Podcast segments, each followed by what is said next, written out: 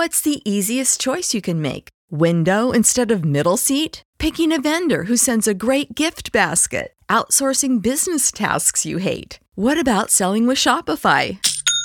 Whether you're selling a little or a lot, Shopify helps you do your thing, however you cha-ching. Shopify is the global commerce platform that helps you sell at every stage of your business. From the launch your online shop stage to the first real life store stage, all the way to the did we just hit a million orders stage. Shopify's there to help you grow. Whether you're selling scented soap or offering outdoor outfits, Shopify helps you sell. Wherever and whatever you're selling, Shopify's got you covered. Sign up for a $1 per month trial period at shopify.com slash try. Go to shopify.com slash try now to grow your business, no matter what stage you're in. Shopify.com slash try. Es La Mañana de Galicia.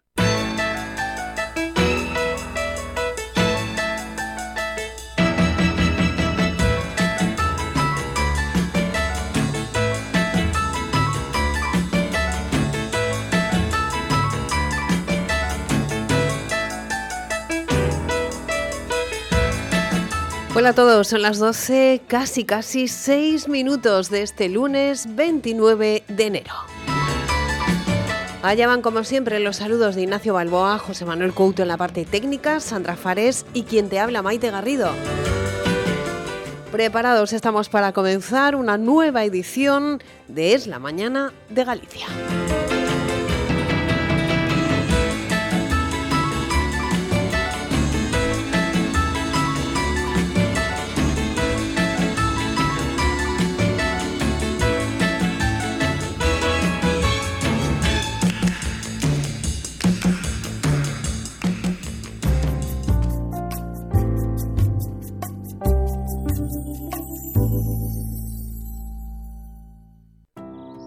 sendeiros verdes, o cantar dos paxaros, o son do mar, un ceo azul, o cheiro do monte, un sol por, un novo amencer. A natureza que nos rodea forma parte do que somos e de quen somos. Por iso é hora de unirnos para coidar a nosa contorna e contribuir a crear un mundo mellor para que os nenos e nenas do futuro poidan medrar nunha Galicia sostible. Sogama por un futuro sostible. Xunta de Galicia.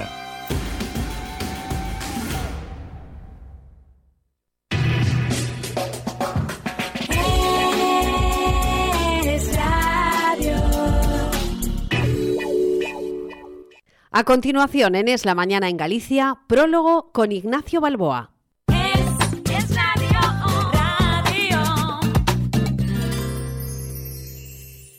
Verán ustedes, se oía en una manifestación en pro del cuidado de nuestro ambiente eh, una frase que me hacía mucha gracia. Decía, no queremos medio ambiente, lo queremos entero. Pues miren, aquí en Galicia hay una, empresa eh, que se llama Sogama, Sociedad Gallega de Medio Ambiente, que se dedica precisamente a echar una mano a la hora de que el medio ambiente no sea medio, sino entero. Dice su eslogan de publicidad, cuidamos del medio ambiente a través de la gestión sostenible de los residuos municipales. La inmensa mayoría de los municipios eh, gallegos están adscritos a Sogama y Sogama se encarga de, del transporte, el reciclaje, el aprovechamiento, etcétera, etcétera.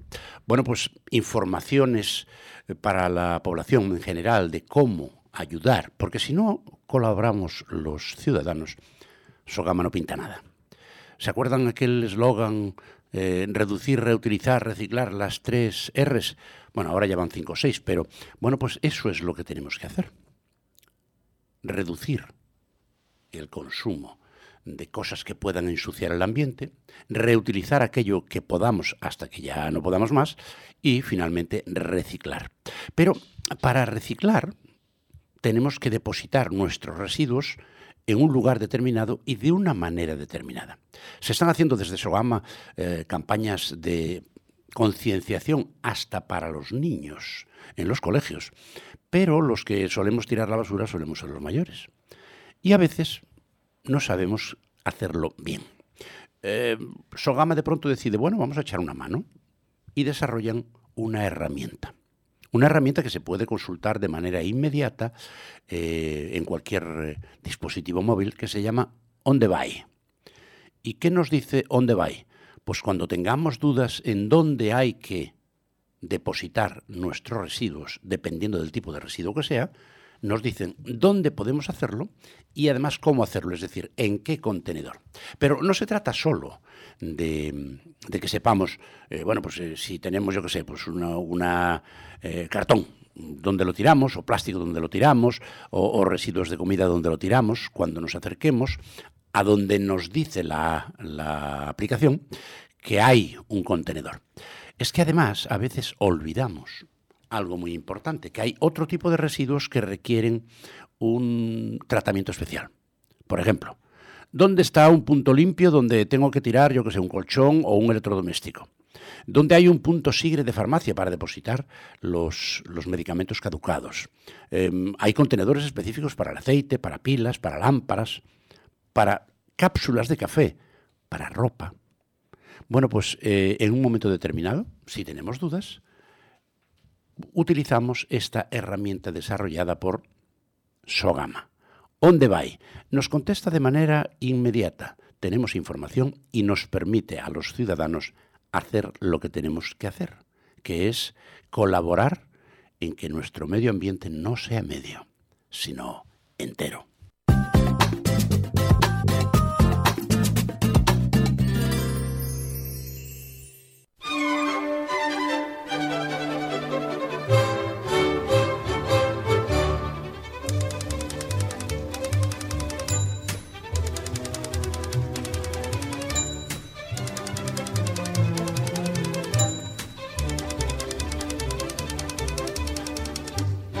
Verán ustedes, tengo un amigo con mucha retranca que dice que la inteligencia artificial no existe. Porque si es inteligencia no puede ser artificial y si es artificial no puede ser inteligencia. Pero tenga o no razón. Lo cierto y verdad es que eh, la inteligencia artificial ha llegado para quedarse y tiene múltiples aplicaciones. Sí, sí, ya sé que hay mucha gente reticente, eh, pensando casi siempre en aquello que se desconoce el daño que nos puede hacer. Pero tengo yo para mí que nos puede hacer mucho más bien que daño, porque al final la inteligencia artificial como herramienta que es, no depende, no depende de sus resultados de ella misma, sino del uso o mal uso que hagan los usuarios, y perdóname la retranca. Bueno, pues hay alguien que ha desarrollado a través de inteligencia artificial una herramienta. La herramienta se llama Karina y él es el consejero delegado y fundador de esta compañía y se llama Daniel Acuña. Daniel, muy buenos días. Hola, muy buenos días. Oye, Daniel, esto, esto de la... A ver, vamos a, vamos a empezar por el principio. Em, si le tienes que contar a un ignorante como yo qué es la inteligencia artificial, ¿qué le dirías? Es una muy buena pregunta. Nosotros al final que estamos muy envueltos en este mundo tecnológico ya casi lo asumimos como algo normal, ¿no? Pero sí es verdad que eh, para, para gente que no está tan relacionada con el mundo tecnológico hace falta una breve explicación. Al final, eh, tenemos que tener en cuenta que la inteligencia artificial no deja de ser a día de hoy estadística. Claro, claro. Eh, matemática y estadística aplicada pues a, este, este ámbito tecnológico. ¿no? Eh, dentro de esto, al final, en lo que consiste es que mediante algoritmos, fórmulas y mucho entrenamiento a modelos de lenguaje, nos permite utilizar modelos de lenguaje un poco eh, personalizados para ciertos casos de uso específico, ¿no? Digamos, eh, obteniendo a día de hoy con la tecnología disponible un grande resultado. Oye, Daniel, ¿tú qué has estudiado? Yo he estudiado principalmente Administración y Dirección de Empresas. Lo, bueno es que, bueno, eh, yo que soy una persona emprendedora y bastante curiosa, pues siempre me he introducido mucho y buceado mucho en lo que es todo el ámbito tecnológico, sobre todo relacionado con las empresas y en este caso mucho con modelos de lenguaje y, y estas herramientas de inteligencia artificial. Y vas y te montas una empresa y desarrollas un producto que se llama Karina. Y como dicen en Andalucía, ¿eso qué es lo que es? Efectivamente. Pues mira, te hago una breve introducción a Karina. Karina es una asistente virtual eh, que nuestra intención es que esté disponible para, para todo el mundo, eh, que, que, bueno, al final su objetivo principal es integrarse en nuestra rutina y hacernos la vida más fácil y, cómoda. Em, a ver, producto como Karina, ¿cuánto tiempo se necesita y cuánta gente trabajando? Porque eso no es gratis. No, efectivamente. Eh, todo esto, yo siempre digo, al final si hubiésemos estado hace 10 años, pues habría costado mucho más tiempo, probablemente 10 años, para llegar a las conclusiones que tenemos hoy en día, ¿no? Lo cierto es que hoy en día eh, la, tecnología está muy avanzada, entonces, pues bueno, necesitamos personas especialistas en este, en estos áreas, en estas áreas, en estos campos, mm. eh, que nos permitan ser eh, igual de ágiles, ¿no? Al final, la primera parte es entender la tecnología, entender sus casos de uso y entender cómo podemos aplicarla a pues un uso específico, en este caso como asistente virtual, y a partir de ahí diseñar todo el proceso y con un equipo eh, de personas humano y muy bien formado, pues eh, me, han ayudado mucho. Vamos, inteligencia natural, inteligencia natural, ¿no? Efectivamente, a veces también es necesario. claro que sí. Oye, eh, vamos a ver, ¿qué es lo que hace Karina y dónde lo hace? Karina, al final, como te digo, es un, asistente virtual, ¿no? Entonces, al final, lo que eh, su, su, función ahora mismo o sus funcionalidades ahora mismo, pues van desde responder a cualquier consulta que tengamos, pero con cierto contexto, igual que haríamos una pregunta, te pongo un ejemplo básico, ¿vale? Eh, igual que haríamos una pregunta a Google, ¿no? Para alguna duda que tengamos, eh, pero que no podemos dar mucho contexto, ¿no? Porque al final Google, oye, pues buscamos y después hay diferentes enlaces en los que tenemos que entrar, eh, buscar diferente información y demás, ¿no? Al final la ventaja, en este caso concreto, en Karina, es que podemos hacer una pregunta con un contexto predeterminado y Karina nos va a dar la, la solución personalizada para nosotros, ¿no? Eh, que es un poco la, la, principal ventaja, ¿no? A través de ahí, eh, Karina tiene muchas otras funcionalidades, como por ejemplo, eh, hay una que a los, a los oyentes seguro que les, les gusta mucho, que es una eh, relacionada con los audios, ¿no? Karina está disponible principalmente a través de WhatsApp. En el futuro, pues podemos hablar después de futuras implementaciones que, que haremos. Pero, por ejemplo, a través de WhatsApp, eh, cuando tenemos siempre todo el mundo tenemos un amigo de estos que nos envía un audio pues de cuatro, cinco o seis minutos que bueno que a veces escucharlos hace cuesta arriba, ¿no?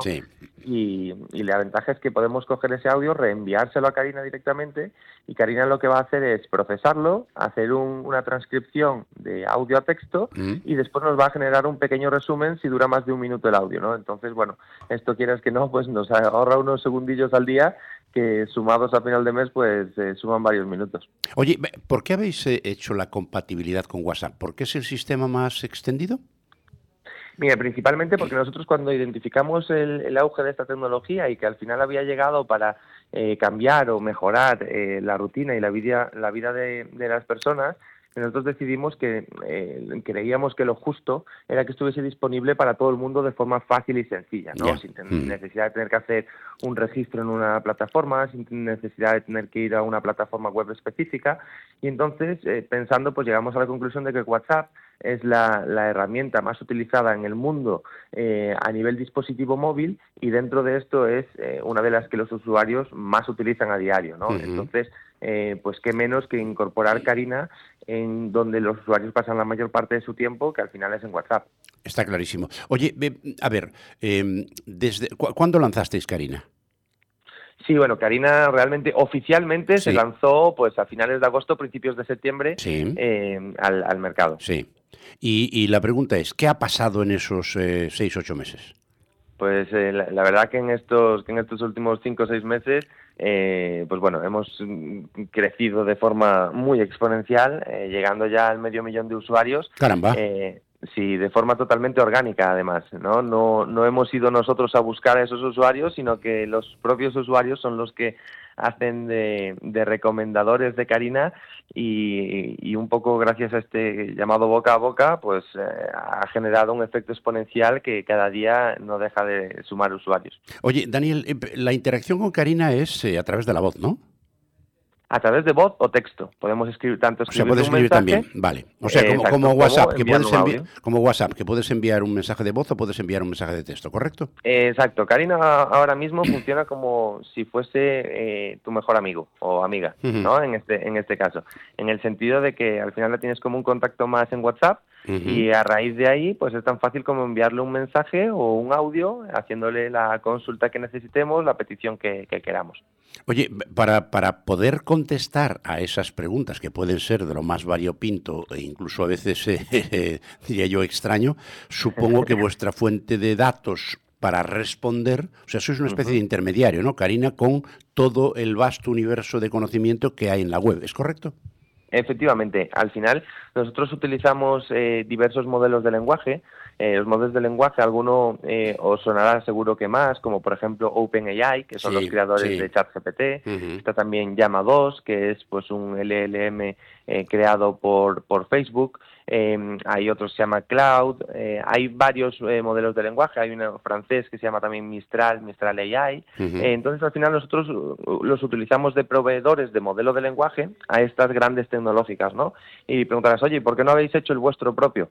porque al final nosotros queremos estar siempre a la última, ¿no? Entonces siempre creemos que es mejor utilizar esos esfuerzos económicos y en tiempo y en recursos en conseguir llegar mejor al usuario dándole una solución eh, que realmente necesitan y, no tanto creando estos modelos, ¿no? Porque al final la ventaja que tenemos al utilizar diferentes modelos de lenguaje es que podemos estar siempre a la última y la competencia entre las grandes tecnológicas a nosotros nos va a beneficiar porque siempre vamos a utilizar lo mejor de cada uno de ellos. Zapatero a tus zapatos, es decir, lo que está inventado no inventarlo vosotros, ¿no? Efectivamente. Está, clarísimo. Oye, a ver, em, esto mm, teniendo en cuenta el poco tiempo y el éxito y la aceptación. Por cierto, ¿cómo se baja? Es una aplicación gratuita, ¿no? Sí, no, no, es ni una aplicación, no tienes ni que descargártelo. Es eh, a través de un número de teléfono o en este caso mucho más fácil, a través de la web carina.chat, carina con C. Sí. Em, eh, pues nada, sí, ahí directamente hay un prototipo de conversación y es darle a enviar y ya estás dentro de tu conversación eh, dentro de WhatsApp con Karina. Ah, qué chulada. Oye, y, la pregunta que te iba a hacer, eh, em, 500.000 usuarios ya encantados. y os, dan eh, feedback, es decir, eh, os piden nuevas aplicaciones, nuevas posibilidades de la herramienta.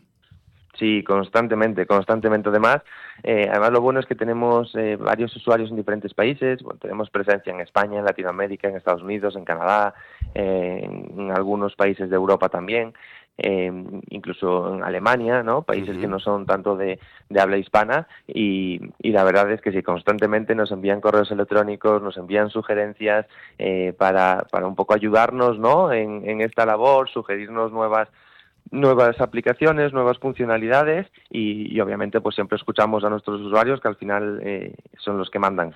Oye, y, dentro de los usuarios, bueno, por supuesto, la gente joven estará a la orden del día, pero ¿tenéis usuarios mayorcitos?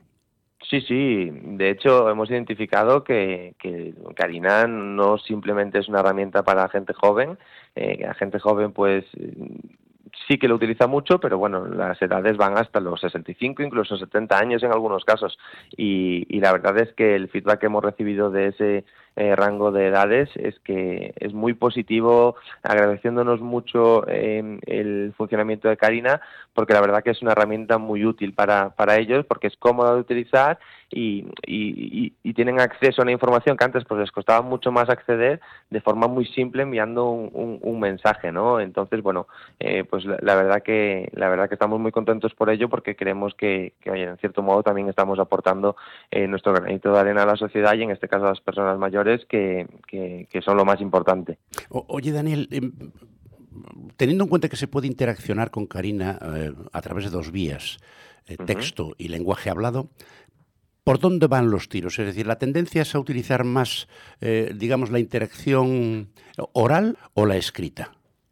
Mm, depende. yo casi diría que de momento más la escrita, pero mm. porque a todo el mundo nos eh, aunque bueno, depende, porque sí es verdad que, por ejemplo, lo hemos percibido con los audios, de ahí que salga esta funcionalidad de poder resumir o transcribir los audios, que a los usuarios nos gusta mucho hablar, pero nos gusta menos escuchar, ¿no? Entonces, grabar un audio de cinco minutos muchas veces pues, no nos molesta, mm. pero escucharlo a veces sí, ¿no? Entonces, eh, bueno, Karina hace ahí un poco de intermediario, eh, pero sí es verdad que la interacción con Karina, al ser por WhatsApp, eh, muchas personas están muy acostumbradas a consultas más bien cortas, las suelen hacer en texto, y cuando es algo un poco más complejo, un poco más difícil de explicar, pues graban un audio y se lo envían directamente a, a Karina. Yo creo que mm, depende mucho, yo creo que ahí es, lo equipararía bastante a, un flujo de conversación normal de una persona, de entre, entre dos personas por, por WhatsApp. De momento predomina el texto, mm. aunque bueno, vemos que cada vez el, la voz eh, adquiere más, eh,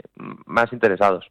Lo que ocurre es que para poder identificar la voz, supongo que em, no debe ser tan sencillo. Quiero decir, no me refiero a Karina, me refiero a los eh, identificadores de voz que hay detrás, ¿no? Bueno, al final ahí nosotros hemos hecho un buen trabajo en el, en el sentido de que eh, tenemos un, un, modelo que es el que, digamos, escucha y transcribe ¿no? en, texto y identifica muy bien las voces y, y, la ventaja es que hemos conseguido que no solo entienda un idioma, en este caso el español, sino que podemos hablar en cualquier idioma y nos y nos entiende perfectamente. Ah, qué gozada, qué gozada. exacto. o sea que es, multilingüe, Karina, es multilingüe. efectivamente, efectivamente. Entiende, eh, entiende inglés, entiende castellano, entiende gallego, entiende euskera, entiende catalán, entiende francés, alemán, eh, etcétera. Sí, sí, sí, sí. Y, ahora viene la pregunta del millón, eh, tú que precisamente has estudiado esas cosas. Oye, ¿y cómo se hace un negocio con eso? Porque, claro, es gratis, el uso no paga por usarlo, eh, alguien tendrá que pagar, digo yo. Sí, efectivamente. Mira, aquí lo, vamos a entender eh, de, forma muy fácil con un ejemplo que a mí me gusta mucho explicar, que es que eh, desde nuestro punto de vista, hace 35 años eh, todas las empresas querían estar en las páginas amarillas porque al final los usuarios consultaban siempre las páginas amarillas. ¿no? En la actualidad y desde hace bastantes años, pues todos los usuarios todas las empresas quieren estar en Google, en Internet, en redes sociales, porque mm. los usuarios eh, consultan constantemente pues Google, Internet y las redes sociales. ¿no? Y nosotros creemos que el siguiente paso natural, eh, por lo que estamos viendo, es que los usuarios empiecen a utilizar mucho más este tipo de, asistentes como Karina, eh, entonces que las empresas van a querer posicionarse dentro de este ecosistema también. ¿no? Y al final aquí nuestro, nuestro, nuestra labor es aportar valor al usuario y conseguir aportar valor a las empresas, ¿no? Te pongo un ejemplo eh, de algunas funcionalidades que están en las que estamos trabajando. Imagínate, por ejemplo, que tú quieres reservar un restaurante, ¿no? Pues para que, que Karina te haga la misma reserva en un restaurante directamente, solo diciéndole dónde quieres comer, con cuántas personas y a qué hora, ¿no? Entonces ella podría directamente gestionarte la reserva del restaurante. Esto quiero aclarar que es una funcionalidad que aún no está disponible, pero que estará disponible pronto. Está, está clarísimo, vamos. En, e, en, ese, en ese caso, nosotros aportamos valor a los usuarios porque se lo damos de forma fácil y le aportamos valor también a la empresa que hay detrás porque oye le conseguimos pues eh, ciertos usuarios ciertos clientes etcétera no eh, entonces en ese caso nosotros nuestra intención es monetizar esa eh, transacción, ¿vale? Y siempre buscando obtener esa parte económica de la empresa y no del usuario. Está clarísimo. Pues ya ven ustedes, señores oyentes, como decía una aldea, cómo cambió el punto. Eh, de todas maneras, es una maravilla ver que aquí en nuestra tierra hay gente inquieta, eh, conocedora, estudiosa, que está continuamente buceando en busca de nuevas alternativas dentro del mercado para llenarlas y para prestar un servicio que alguien esté interesado en pagar por él. Daniel Dacuña, consejero delegado y fundador de Karina, muchísimas gracias, enhorabuena por el éxito y ya volveremos a hablar porque seguro que ya estás barrenando cosas nuevas. Seguro, seguro, seguro que hablamos pronto. Muchísimas gracias. Un abrazo muy fuerte, Daniel. Buen día, hasta luego. Un abrazo, hasta luego. Y ustedes no se muevan, que esto no ha hecho más que empezar. Volvemos enseguida, eso sí, después de una pausita para publicidad. Hasta ahora mismo.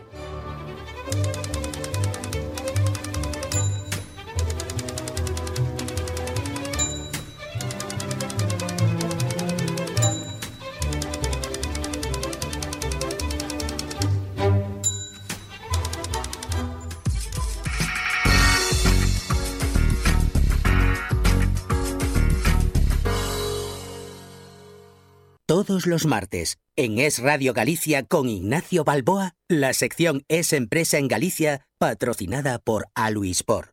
aluispor.com la limpieza es un concepto con múltiples interpretaciones. Limpiezas Germania significa cuidar de los nuestros, tener una imagen que evoque respeto hacia los clientes y seguridad para nuestros empleados, garantizando que el trabajo bien hecho genera buenos resultados. Limpiezas Germania cuida de usted protegiendo su espacio, mimando aquello que más le importa, que no se ve pero se siente. Por eso tratamos a cada persona y proyecto de una forma única, cuidando los detalles y sorprendiendo con los resultados. Limpiezas Germania. Apuesta por la confianza. Teléfono 981 94 16 59. Limpiezasgermania.es.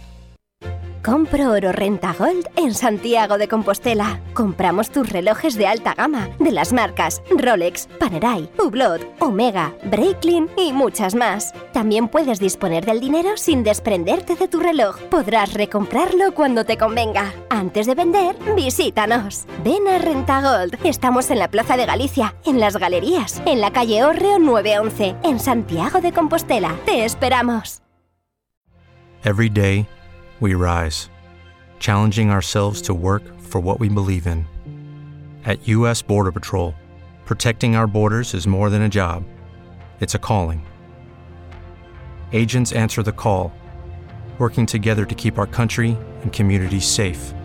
If you're ready for a new mission, join U.S. Border Patrol and go beyond.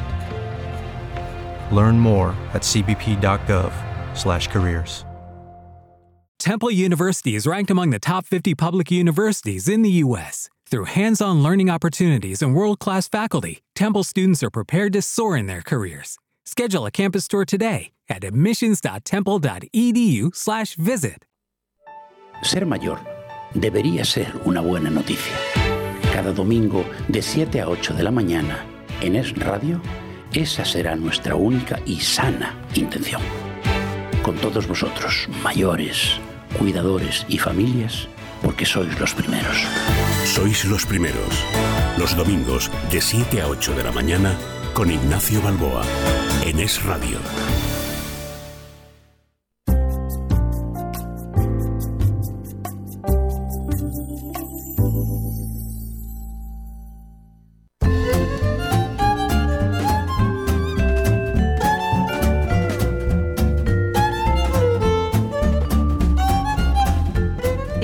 Cómo empezamos este lunes hablando de algo tan importante en las mujeres como la menopausia, desafíos, adaptaciones y bienestar emocional.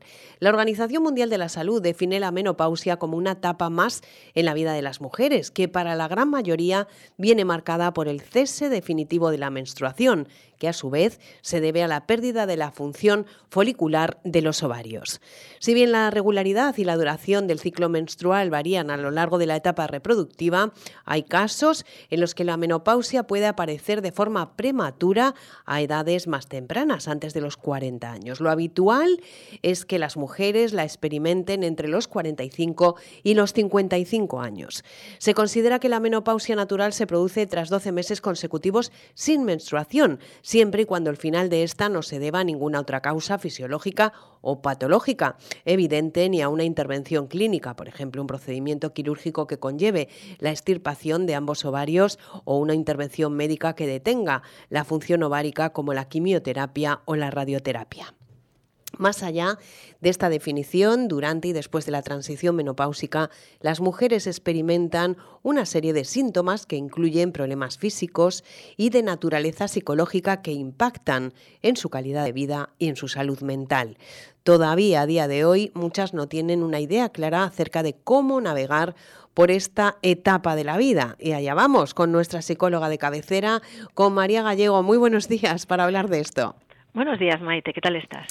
Pues bien, deseando hablar de esto que mm, habitualmente es un gran tabú, que no entiendo. Sí, claro que lo es, ¿no? Desgraciadamente, aunque cada vez menos. La menopausia es el gran tema silenciado en las familias en las comunidades y en los lugares de trabajo, fíjate, ¿no? Como consecuencia, hay un desconocimiento por parte de muchas mujeres acerca de los síntomas que experimentan y su relación con este proceso, lo que a su vez dificulta que, que reciban pues información y la ayuda adecuada. Muchas, de hecho, evitan buscar precisamente esa ayuda por incomodidad o por vergüenza. ¿Qué tipo de síntomas refieren durante y después de esta transición menopáusica? Cada mujer es diferente y no todas lo experimentan del mismo modo. Muchas refieren síntomas que incluyen problemas físicos y en mayor porcentaje pues problemas psicológicos también, ¿no? Sofocos, sudores nocturnos, palpitaciones, cambios en el flujo y la regularidad del ciclo menstrual que bueno, luego culminan con el fin definitivo de la menstruación, cambios en el sistema genitourinario, sequedad vaginal, dolor durante el coito, osteoporosis, dolor en las articulaciones, anedonia, fatiga, dolor de cabeza, cambios en el estado de ánimo, síntomas de depresión y ansiedad, ¿no? que eh, suelen además ser percibidos como emociones negativas difíciles de afrontar, especialmente por el desconocimiento de su origen, ¿no? insomnio y dificultades para conciliar el sueño, irritabilidad y problemas cognitivos, por ejemplo. Concretamente, algunas de las quejas cognitivas más habituales incluyen dificultad para recordar palabras y números, pequeños olvidos, despistes, distracciones y problemas para concentrarse. Bueno, eh, además la menopausia aparece en un momento en el que muchas mujeres experimentan estresores vitales, María. Sí, es muy importante tenerlo en cuenta porque estos acontecimientos vitales, que son personales, sociales, familiares, pueden considerarse estresores y requieren mm. adaptación psicológica. Esto es importante. Entre ellos están eh, la pérdida de la juventud, los cambios en la imagen corporal y la preocupación por el atractivo físico, la pérdida de la fertilidad, preocupaciones acerca de problemas de salud, ¿no? El cuidado de personas mayores y nietos, los problemas económicos, la jubilación, el síndrome del nido vacío del que hemos hablado alguna vez en este espacio de psicología, la redefinición de roles, ¿no? Como consecuencia del paso del tiempo, las discusiones con la pareja, los problemas de índole sexual y muchos otros. Y vamos a poner el foco los próximos minutos en la menopausia, María, en el contexto laboral. Eh, seamos claros, ¿no? la menopausia no se suele reconocer ni abordar en el contexto laboral, ¿no? Y afecta a la mujer en el trabajo, claro que la puede afectar, Precisamente además es en este contexto donde las mujeres suelen referir mayores dificultades para manejar los hmm. síntomas y pueden sentirse avergonzadas e incapaces de decir lo que les está ocurriendo por temor a ser estigmatizadas. Vamos, eh, María, perdona que te interrumpa, es que yo en esto, fíjate en el estudio, en pleno sofoco, entrevistando a alguien, yo pensaba, madre mía, ¿qué va a pensar este hombre o esta mujer? De repente unos sudores, el abanico, y entonces se lo contaba a todo el mundo. Yo tuve una menopausia muy famosa dentro de lo que es el contexto de radio en Galicia.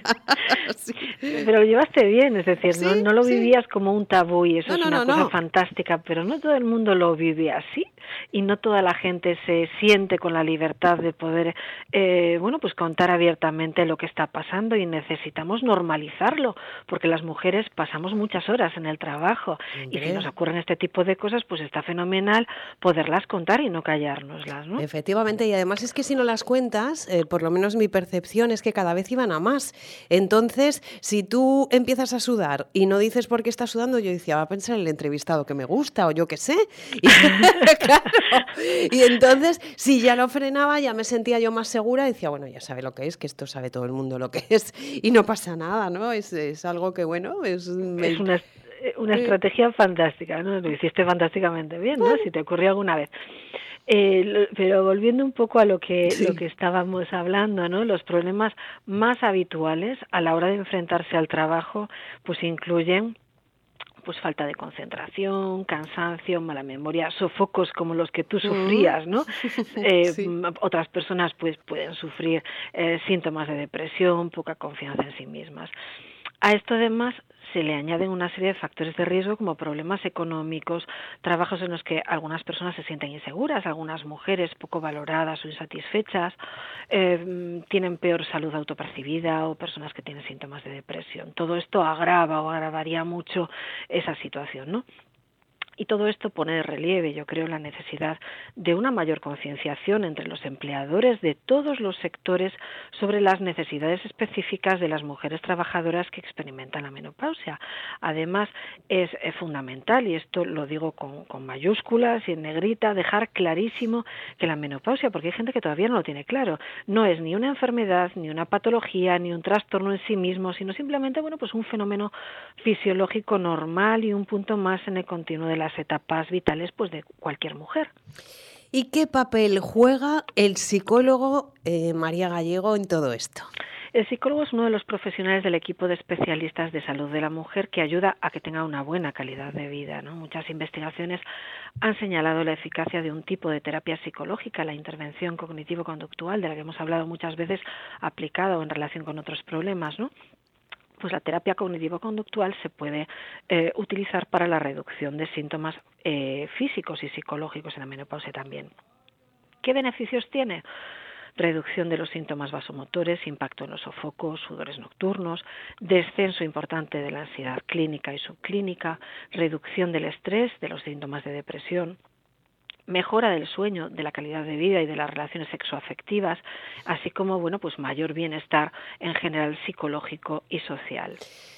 ¿Y cómo podemos abordar, que esto es algo que preocupa seguro a muchísimos de nuestros oyentes, em, eh, la ansiedad, María, esa, esa terrible, ¿no? Em, no sé cómo llamarla, que llega a nuestra vida e invade eh, pues muchas de nuestras eh, cuestiones cotidianas y de nuestra, nuestros pensamientos. Y que guarda tanta relación con algunos síntomas que se sufren en la menopausia también, ¿no? La, la Women's Health Concern, ¿no? La WHC, ha desarrollado de forma conjunta con la Sociedad Británica de Menopausia un documento en el que aborda los beneficios precisamente este tipo de terapia de la que hablábamos hace un momento, la terapia cognitivo-conductual en esta etapa vital. Este documento expone que la ansiedad y el estrés son reacciones pues habituales, comunes en la vida cotidiana de cualquier persona. La menopausia ocurre durante la mediana edad, cuando la mujer puede estar lidiando pues con otros desafíos de la vida, como la mala salud o el duelo de algún familiar mayor o dificultades con los hijos adolescentes o hijos o hijas que se marchan de casa o problemas laborales, ¿no? Experimentar sofocos y sudores nocturnos durante la menopausia puede ser también estresante y a su vez estar ansioso y estresado puede hacer que los sofocos sean más difíciles de manejar. Esto es importante. Hmm. Es un círculo vicioso. ¿Qué sabemos?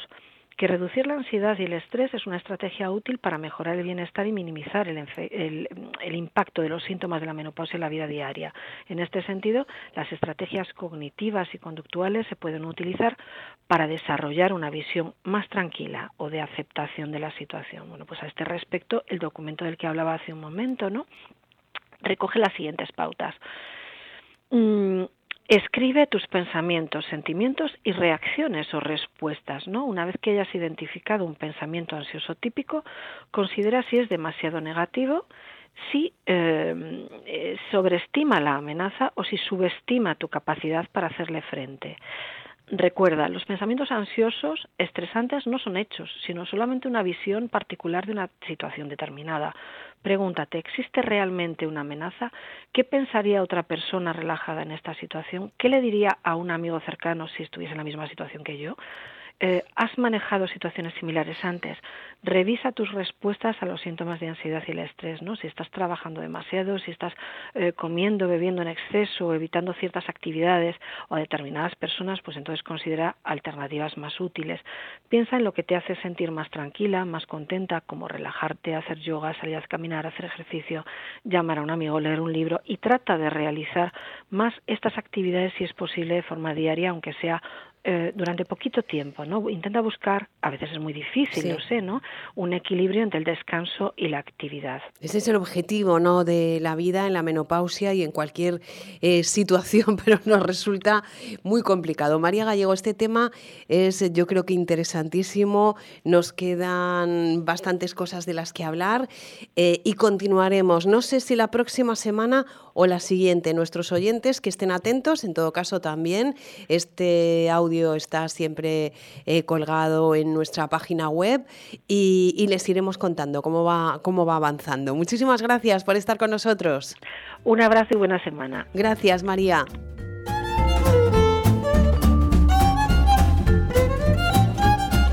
12.41 minutos y nos vamos directamente hasta Noya, porque ahí es donde se encuentra una de las sedes de Asociación Acreva y al frente de uno de los talleres está Toñita Pérez. Muy buenos días, Toñita.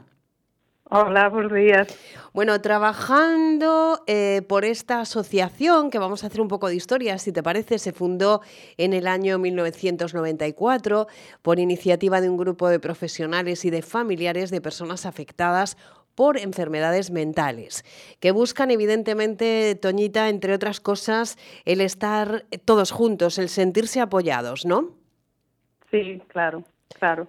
Eh, sentirse apoyados y tener un lugar a donde acudir y rehabilitarse las personas que tienen la enfermedad. La asociación tiene como fin general el avance de la calidad de vida de personas con problemas de salud mental, sus familias, como decíamos, y allegados, procurando una mejor relación entre las personas, el medio familiar, social y, a ser posible, laboral. Y ahora nos vamos ya directamente hasta ese taller, eh, Toñita, donde intentáis hacer y hacéis verdaderas maravillas. Cuéntanos cómo se os ocurre, cómo trabajáis, cuántas personas suele haber en cada taller? Pues nosotros aquí, nosotros como bien dijiste, tenemos dos sedes, una en Noya, que es donde yo trabajo, y otra en Ribeira. Eso es. En las dos sedes hay un montón de talleres, varios talleres. En la sede de Noya, el más como más, el taller más importante que tenemos, que nosotros le damos más valor, es el taller de marcado, sin sacarle mérito a los otros. Pero bueno, le damos valor porque es un taller de marcado donde la gente externa, los clientes, vienen, traen sus obras y nosotros aquí elegimos y los usuarios hacen las molduras de, las obras, los marcos. Ah, qué bueno. ¿Y cualquier persona, Toñita, puede ir con su lámina o con lo que sea para que eh, se produzca esa, para que le pongan el marco al, a la lámina? Claro, claro. Normalmente el procedimiento habitual es que es una persona que tiene algo para marcar, viene aquí al centro de Noya, que está en el polígono de, de Noya, se llama Uga Levada, trae el trabajo, nosotros aquí lo asesoramos y le indicamos cómo podría quedar mejor la obra, con qué marco, con passepartout, con lo que sea. El cliente elige y entonces hacemos unas fichas y a partir de ahí los usuarios son los que elaboran las molduras. Yo soy la monitora del taller y soy la que miro un poco que todo esté correcto y tal, pero realmente quienes las elaboran son ellos. Yo soy como una supervisora, pero quien los elabora todo el procedimiento son ellos. Claro, y esto es un modo de facilitar ¿no? la integración eh, de estas personas con salud mental eh, laboral, que hagan determinadas cosas y que además esto tenga un beneficio, ¿no? Claro, el hecho de estar, eh, de realizar un trabajo, pues a todo el mundo nos nos llena y nos, eh, quiero decir, a nivel que, a nivel de autoestima, de, ay, no me sale la palabra, de autoestima, a nivel de, exactamente, de, autoestima y de sentirse valorado y de que valgo para algo, pues es la función de todos estos talleres que tenemos. Desde luego que sí. Bueno, nos hablas del de marcado, pero hay otros muchos. Sí, porque yo a través de las redes sociales, que es importantísimo, redes sociales de Acreva, se puede seguir un poco lo que hacen. Y yo, eh, no sé si fue ayer por la noche o esta mañana, eh, revisando, que siempre he hecho un ojo para arriba y para abajo, he visto unos platitos tan bonitos. Sí, eh, eso lo hacemos en un taller que tenemos de, de arcilla. Eh, realmente tenemos un taller de cuero, tenemos un taller de arcilla, tenemos un taller de bordado precioso. Mm. Eh, bueno, tenemos muchos talleres. Eh, ese que me hablas en cuestión es el taller de, cerámica. Realmente no tenemos horno, entonces es una cerámica que seca al aire. Mm pero sí, los elaboramos aquí. De hecho, es algo nuevo, uno de los productos nuevos que estamos haciendo estos días. Con unos lagrimones dorados, eh, una cosa desde luego llamativa, bonita y sobre todo hechas con unas eh, manos llenas de ternura y que necesitan, ¿verdad, Toñita?, del apoyo de los demás, de la sociedad en general, de los vecinos, en este caso de Noya, Ribeira, de los que se puedan acercar de otras eh, poblaciones cercanas, pues hasta cualquiera de los dos lugares, para ver qué es lo que hacen, para ver cómo lo hacen y para ver cómo podemos ayudar, porque esta es la manera.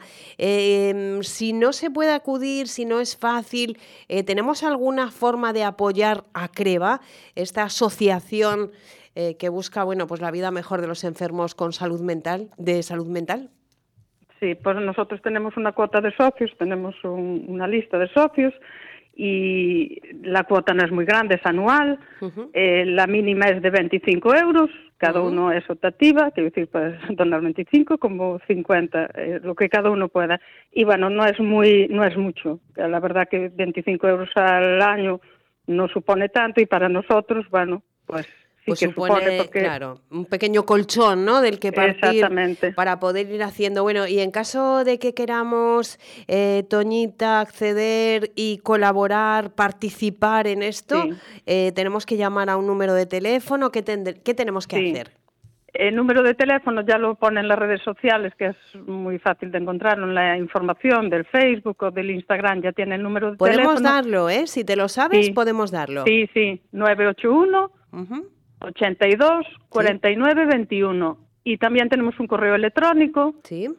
que es arroba acreba arroba punto que también está, repito, en las redes sociales, en la información, y donde desde donde nosotros podríamos eh, eh, daros un folleto, que hay que cubrir un folleto para hacerse socio. Mandaros por email el folleto, lo cubriríais y, y, ya, está, y sin problema. Mm. Y esa colaboración va de 25 euros a infinito. Quiero decir, cada uno, ¿verdad? Eh, igual que si un año se puede más, eh, pues se da más, y otro año si se puede menos, pues se da menos. Quiero decir que ese es, el, ese es lo, mm, eh, por decirlo, el suelo ¿no? de la cuota, pero luego cada uno. y, de, y de esta manera, Toñita, conseguimos que cuántos usuarios mm, habituales hay en Acreva. Eh, en nuestro en, el centro de Noya hay plazas para 40 personas. Es un centro en el que asisten, asisten 40 personas. Y el de Ribeira creo que sobre 20. Ese dato sí que no lo sé tan seguro, pero creo que sobre 20. Y además de estos talleres, además de mm, esto de lo que nos hablas, también hacéis otro tipo de actividad porque para poner todo en marcha hace falta dinero, evidentemente, como para cualquier mm, cosa en la vida. Y entonces también tiráis, por ejemplo, de arte para hacer determinadas exposiciones donde se adquieren cuadros y un tanto por ciento va precisamente para Creva. Sí, sí, como bien dices, casi todos los años colaboramos con una Galería, que, eh, de Cristina Carballeda, suele colaborar, casi todos los años colabora, y es lo que explicabas. Eh, varios artistas que ella conoce, pues donan una obra como a medias, ¿no? Quiero decir, ceden esa obra para la exposición, si esa obra es vendida, un tanto por ciento va para el para el autor y, y otro pequeño tanto por ciento va para nosotros. Los propios artistas son los que donan las obras. Efectivamente, bueno, que hay muchas maneras de apoyar eh, a personas eh, que tienen problemas de salud mental y a los que, bueno, pues tenemos la oportunidad de apoyar y de dar calor y una de esas maneras es a través de esta asociación Acreva donde trabajan duro para la incorporación ¿no? a la vida, la inserción a la vida un poco eh, normal de trabajo, de, mm. de bueno, eh, de estar con otras personas y de que se encuentren bien, que ese debe ser el, eh, lo que buscamos ¿no? en, en, este tipo de asociaciones. Muchísimas gracias, Toñita, por estar con nosotros y por ese trabajo tan estupendo que hacéis desde, desde Acreva. Un besiño y estamos en contacto. Gracias. Muchas gracias. Vamos a recordar, antes de despedir a Toñita, 981-824921 para cualquier información, para hacerse socia o cualquier cosa eh, que queráis preguntar a Creva. Y nosotros continuamos, vamos a hablar de libros y lo vamos a hacer con Mercedes Corbillón, como cada lunes. ¿Qué tal, Mercedes? ¿Cómo estamos? Buenos días, pues muy bien, aquí rodeada de libros, rodeada de libros y deseando contarte, contarte cosas, como siempre, como siempre. Bueno, pues vamos allá, cuéntame esas cosas, que tenemos una semana repleta de maravillas, ¿no? De maravillas. Bueno, tengo, tengo que recordaros, porque a lo mejor tampoco todo el mundo nos estaba escuchando el otro día, que el martes que viene, el día 6 de febrero tenemos en Cronopio Santiago a Máximo Huerta, ¿eh? o sea mm. que es una de las citas más, más potentes seguramente que tendremos en, aunque, aunque habrá, habrá más, pero sé que Máximo Huerta es de estas personas que despierta, despierta una, una oleada de, de, no sé cómo decirlo, de admiración, de cariño, de, de, empatía, de conexión, ¿no? Que va mucho más allá eh, del, del, fenómeno lector, me da, me da a mí la sensación. Ya lo hemos publicado en nuestras redes y ya la respuesta ha sido de, de, mucha de mucha ilusión. Así que así que nada yo recordarle a todo el mundo que vendrá Máximo Huerta que yo conversaré con él sobre París. Despertaba tarde pero como todavía no me la he leído pues, yo estoy en pues ello eh estoy en ah, ello Corbillón o sea que tú ya estás ya estás ahí sumergida en eso. Bueno con lo que nos gusta París, ¿no? Oh, y con lo que nos gusta todo, Máximo Huerta, París, esa época. Bueno, no vamos a decir nada porque tienen los, eh, los lectores que ir a Cronopios, comprarse el libro de, Máximo Huerta, eh, porque yo creo que merece la pena todos sus libros. Te pueden gustar más, te puede gustar menos, pero es, yo creo que crea em, empatía, que a lo mejor es una estupidez lo que voy a decir Mercedes, pero es que es tan normal, tiene unos sentimientos en los que te ves reflejado. reconocible. Efectivamente, yo en el libro anterior es que, vamos, es que había cosas que decía, las siento muy parecidas a él, ¿cómo no le voy a querer? Claro. claro, no, sí, además es una persona que se hace, que se hace querer, ¿no? me parece todo, todo un lujo. Eh, presenciar y ser la artífice así de ese encuentro entre entre los lectores y, Máximo Huerta y, haremos una conversación cortita para que luego también pueda firmarle a todo el mundo y todo el mundo pueda decirle que yo sé que eso siempre gusta, pues eh, cuando se acercan al, a la autora que admiran y, que siguen por redes, porque en este caso tiene mucha importancia no su Instagram y le cuentan, ay, yo soy aquella que te dijo aquel día, ¿qué tal? Bueno, entonces nos dará tiempo a todo, ¿no? Media horita de, charla y luego cada uno que, se acerque con, con, los libritos, que compre en París despertaba tarde que acaba que acaba de llegar a Cronopios y después pues que sigan si quieren traer los que tienen en casa, pues también. Yo, bueno, igual me mata si me escucha Máximo ya, pero bueno, como no, bueno, no, nunca se sabe, pero vamos. Espero, seguramente viene con, con, ilusión de, de, hacerlo. Pero nada, yo, yo he estado leyendo la semana pasada. Sí. Eh, he estado leyendo que, que te lo, lo, iba a contar el lunes, pero creo que luego me excedí hablando del, del libro de Chani Rodríguez que, te, que os recomendaba el lunes pasado, La Seca, pero tenía ahí otro título que no quiero que se me pase porque luego ya tengo otras lecturas encima y, voy dejando atrás algunas. El nuevo libro de Berta Dávila, que está publicada, eh, publicado en, castellano en la editorial Destino, La herida imaginaria, y que podemos leer en, gallego, así lo, lo he leído yo en, en, la, en la edición de Xerais a Ferida Imaginaria, Berta Dávila, que es una de nuestras mm, mejores autoras, desde luego, gallegas. Ya ella debutó jovencísima, con veintipocos años, luego pasó muchos años sin, sin, sin escribir y, desde que ha vuelto ha ganado infinidad de premios en, en Galicia y este es el segundo libro que publica en la editorial Destino en castellano, que es una editorial importante y que ya sabes que también en, en, España se hacen eco y recogen a nuestras grandes plumas, que tenemos unas, unas cuantas, desde, desde luego. Y, y Berta Dávila es una de, ellas. Y es este tipo de literatura, Maite, que a mí me encanta, donde, donde, apenas, donde apenas pasa nada y sin embargo pasa todo, ¿no? Porque me parece dificilísimo conseguir eso, ¿no? Esos, estos Berta Dávila, estas autoras que escriben muy bonito, muy tranquilo, pero donde eh, no, no suceden grandes acciones y sin embargo consigue mantenerte la tensión y tenerte absolutamente pegado a sus, a sus personajes. El libro empieza con, sí, con un primer capítulo que en realidad podría ser un relato, un relato independiente, donde una, donde una chica eh, cuenta cómo se a, a raíz de la muerte de su padre, pues ella se compra dos pececillos, ¿no?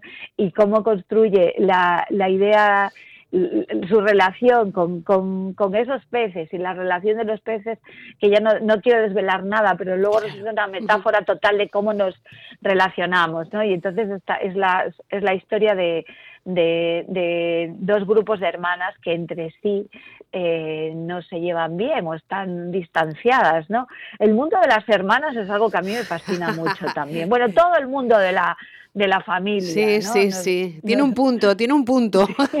Sí, sí, sí, sí, porque, es, porque son estas relaciones complejísimas, todas las que se suceden en torno a la, a la familia, ¿no? Y entonces ahí están esas esas eh, dos hermanas, esos dos grupos de hermanas que se relacionan entre sí de una manera muy casual, también como nos relacionamos todos, pero bueno, y, entre ellas eh, esas, esas heridas imaginarias, ¿no? Que, que, o, reales, que nunca sabemos a veces exactamente dónde están, pero que, pero que suceden esos, esos cismas eh, familiares. Yo creo que en las familias siempre hay un cisma, un momento o en otro, ¿no? Se pueden cerrar, se pueden curar, eh, se pueden superar, pero, pero en realidad siempre estamos llenos de, de, rasguños, incluso en las mejores familias. Desde luego, desde luego. Y, en fin, que no diga nadie que no, porque entonces es que no hay roce, ¿no? No, claro, e, e, evidentemente. No, es, es, inevitable, ¿no? O sea, es, el, el lugar perfecto para el amor, pero precisamente como está el amor y como está toda la necesidad y toda nuestra construcción de adultos, pues también, también están, pues si hay el roce, hay el rasguño. Desde luego, desde luego. En un momento dado. Y de hecho la familia es el tema que, he escogido, Maite, para, para el próximo trimestre de lecturas en, en, los clubes de lectura, en el club de lectura de, de Cronopios Santiago, que todavía no tenemos eh, fecha y para el club de lectura que llevo en el, en el, en el Aeroclub, pues he escogido la familia como, como tema. Y el primer libro que vamos a leer es, se titula precisamente La familia y es de la autora Sara Mesa, que es una de las grandes, grandísimas escritoras españolas de este momento, súper reconocida, súper eh, premiada, y este libro del que todavía no te he hablado y ya os hablaré pues la, próxima semana, pero vamos, el que es el que he escogido para, para empezar ese trimestre de lecturas en torno a la a la familia y nada, invito a todo el mundo a que... Hombre, qué interesante, qué, qué interesante, Corbillón, ¿eh? el tema de la familia. Sí, sí, me quedo ahí enganchada con tantas cosas que hay en Cronopios, desde las presentaciones, el club de lectura y desde luego todo, lo que nos cuenta Mercedes Corbillón cada lunes. Como siempre, darte las gracias y mandarte un mm. beso fuerte, fuerte. Nada, muchísimas gracias a vosotros y felices lecturas Buena semana. Un beso, adiós. Adiós.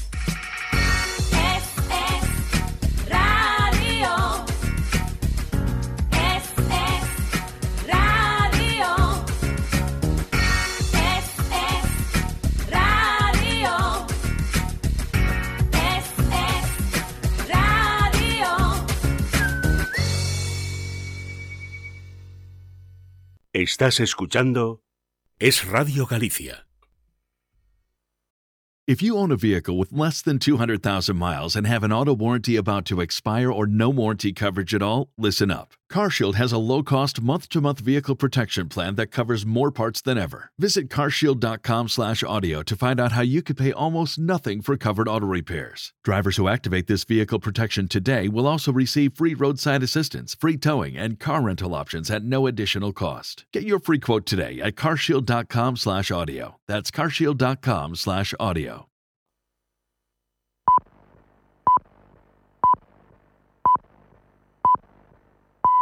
La una, mediodía en Canarias. Es radio. Servicios informativos. Saludos, muy buenas tardes. Cuando parecía que las aguas volvían a calmarse en Vox después de que Santiago Abascal haya revalidado mandato por cuarta vez consecutiva y haya aumentado su poder institucional, estalla la situación en Baleares, donde el grupo parlamentario ha expulsado a la diputada y presidenta del partido, Patricia de las Heras, y al presidente de la Cámara Autonómica, Gabriel Lesen, dos parlamentarios afines a Abascal, por lo que ahora el partido de Baleares queda en manos de cinco díscolos al estilo de lo ocurrido en Murcia. Crisis interna por la que le acaban de preguntar al vicepresidente y secretario general de la formación, Ignacio Garriga. Ha sido una decisión que ha tomado cinco diputados de manera unilateral, sin absoluta autorización ni información a la dirección nacional del partido. Y por tanto, como comprenderán, ya les anuncio que voy a, poner, voy a proponer al Comité de Garantías del partido la expulsión cautelar inmediata de estos cinco sujetos, que evidentemente se han movido exclusivamente por una ambición personal. En Baleares, los diputados díscolos con la portavoz Idoya Rivas a la cabeza han justificado la decisión por circunstancias internas del grupo en una comparecencia sin preguntas. Comparecencia en la que Rivas ha asegurado que el objetivo es conseguir la mejor organización posible y la mejor unidad posible a fin de poder seguir avanzando. Rivas ha sacado pecho de que han conseguido, decía ya casi la mitad de los objetivos que se habían marcado con el gobierno de Marga Proens, a la que piden confianza para seguir trabajando. Trabajaremos codo con codo con el Partido Popular, que nos necesita, y con el que seguiremos trabajando desde fuera del Gobierno. Por tanto, satisfacción, compromiso y colaboración con una mochila que lleva ya 41 de 100. En lo económico, atención a Bruselas porque ha pedido explicaciones a Francia sobre los ataques a camiones españoles en medio de las protestas de los agricultores franceses. No solo eso, importante señalar que, señalan fuentes comunitarias, no ven la competencia desleal a la que hacía referencia el primer ministro francés. Leticia Vaquero, buenas tardes. Buenas tardes, Noelia. Efectivamente, la Comisión desconoce a qué medidas en concreto se pudo referir ayer Gabriel Atal al hablar de esa competencia desleal de otros países vecinos y señala que si se refiere a la diferencia de precios, eso no es anticompetitivo. Es lo mismo que ha dicho el ministro de Agricultura español, Luis Planas, haciendo hincapié en que no puede haber restricciones a las exportaciones de los productos agrícolas y ganaderos españoles y menos dentro de la Unión Europea, donde, por cierto, ha dicho las normas fitosanitarias son igual de exigentes en todos los países miembros. Estamos en la Unión Europea. Por tanto, las normas de producción, de comercialización, eh, son similares en todos los países miembros y todos los países miembros las aplicamos igual. Por tanto, no hay ninguna ventaja competitiva derivada por la aplicación de normas distintas. Planas además ha calificado de absolutamente inadmisibles los ataques a los camiones españoles y ha salido en defensa de la calidad de nuestros productos diciendo que están situados en el primer lugar dentro de Europa. Gracias Leticia. Más asuntos hasta ahora porque sigue también la Comisión de Exteriores que se celebra en el Congreso de los Diputados y en la que comparece el ministro José Manuel Álvarez, ministro que ha avanzado que España no va a cambiar su relación con la Agencia de la ONU para los Refugiados Palestinos, la UNRWA, pero seguirá muy de cerca, dice la investigación, sobre la supuesta colaboración de 12 de sus trabajadores en los atentados perpetrados por Hamas contra Israel el pasado 7 de octubre. No modificaremos nuestra relación con UNRWA, aunque seguimos de cerca la investigación interna y el resultado que pueda arrojar por los actos de en torno a una decena de personas de los 30.000 trabajadores de. Sepan que tras la decisión de Estados Unidos, también Canadá, Reino Unido, Italia, Australia, Finlandia, Alemania y Japón han congelado sus aportaciones a la UNRWA hasta que se esclarezca lo ocurrido. Y atención también al titular que nos llega desde Valencia, donde la Policía Nacional ha desarticulado un presunto entramado criminal relacionado con la venta de cadáveres a universidades para su estudio. Javier García. Sí, hay cuatro detenidos. La investigación se inició a principios de 2023 después de que se detectara la retirada irregular de un cadáver de un hospital por parte de una funeraria.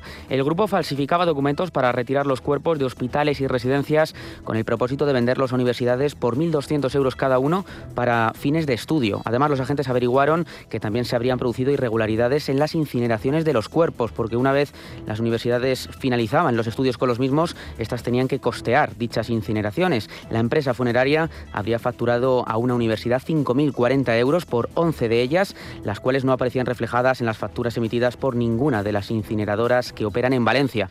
Los investigados aprovechaban la disección y desmembramiento de los cuerpos para introducirlos en féretros de otros difuntos, realizando en una sola incineración la cremación de varios cadáveres ahorrándose pagar por ellas y sacando notables beneficios. Gracias, Javier. Nos vamos a marchar en este punto. Como siempre, todo esto y mucho más en Es Noticia a las 2 de la tarde. Más información en libertadigital.com. Todos los boletines en esradio.fm.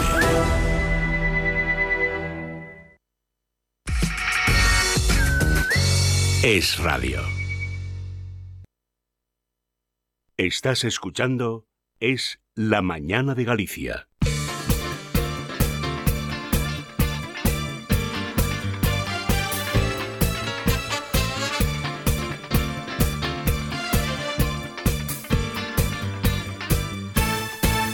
Bueno, pues ya son la una de la tarde y seis minutos en Es la Mañana en Galicia, aquí en Es Radio Galicia, como cada lunes. Abrimos estos minutos que nos llevarán exactamente hasta la una y media de la tarde de nuestra tertulia de actualidad, nuestro análisis, sobre todo y político, de cara a las próximas elecciones gallegas que están ahí al caer. Nuestro análisis, como decía, con una mirada de nuestros colaboradores desde Madrid. Ellos son, hoy tenemos con nosotros, paso a saludar a María Jamardo. María, bienvenida buenos días. Muy buenos días. Periodista del debate, estás en muchísimas cuestiones, colaboradora de Radio Galicia y también voy a saludar a nuestro otro tertuliano, a Manuel Llamas, colaborador y analista económico de Libre Mercado. Manuel, bienvenido, muy buenos días.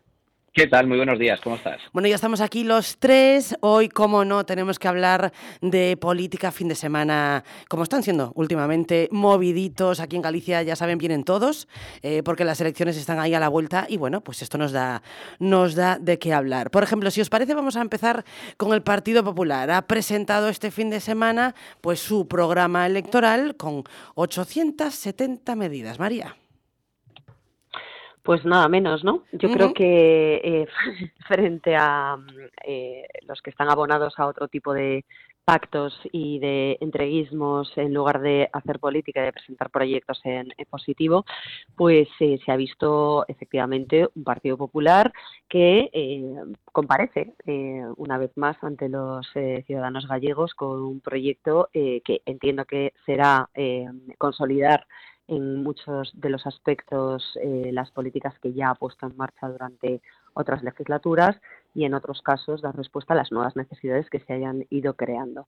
Desde luego es necesario, eh, o era necesario, entiendo eh, que es positivo que lo haya hecho con tanta claridad y enumerando esas medidas, porque precisamente conocíamos hoy y publicábamos hoy en el debate cómo el resto de partidos, PSOE, Sumar, Podemos y BNG preparan una manifestación próxima de la mano de los sindicatos para intentar desvirtuar esa gestión en lo que a sanidad eh, se refiere y financiando además en los partidos eh, políticos que están ya en campaña electoral esa acción unos días antes de las elecciones. Así que, insisto, frente a ese relato y frente a esa oposición em, de máximos, pues yo creo que también hay que dar medidas de máximos y en eso es algo positivo que entiendo que además eh, los gallegos valorarán en su justa medida. Manuel, eh, ¿cómo ves tú estas medidas del Partido Popular que Rueda ha señalado como el contrato con Galicia?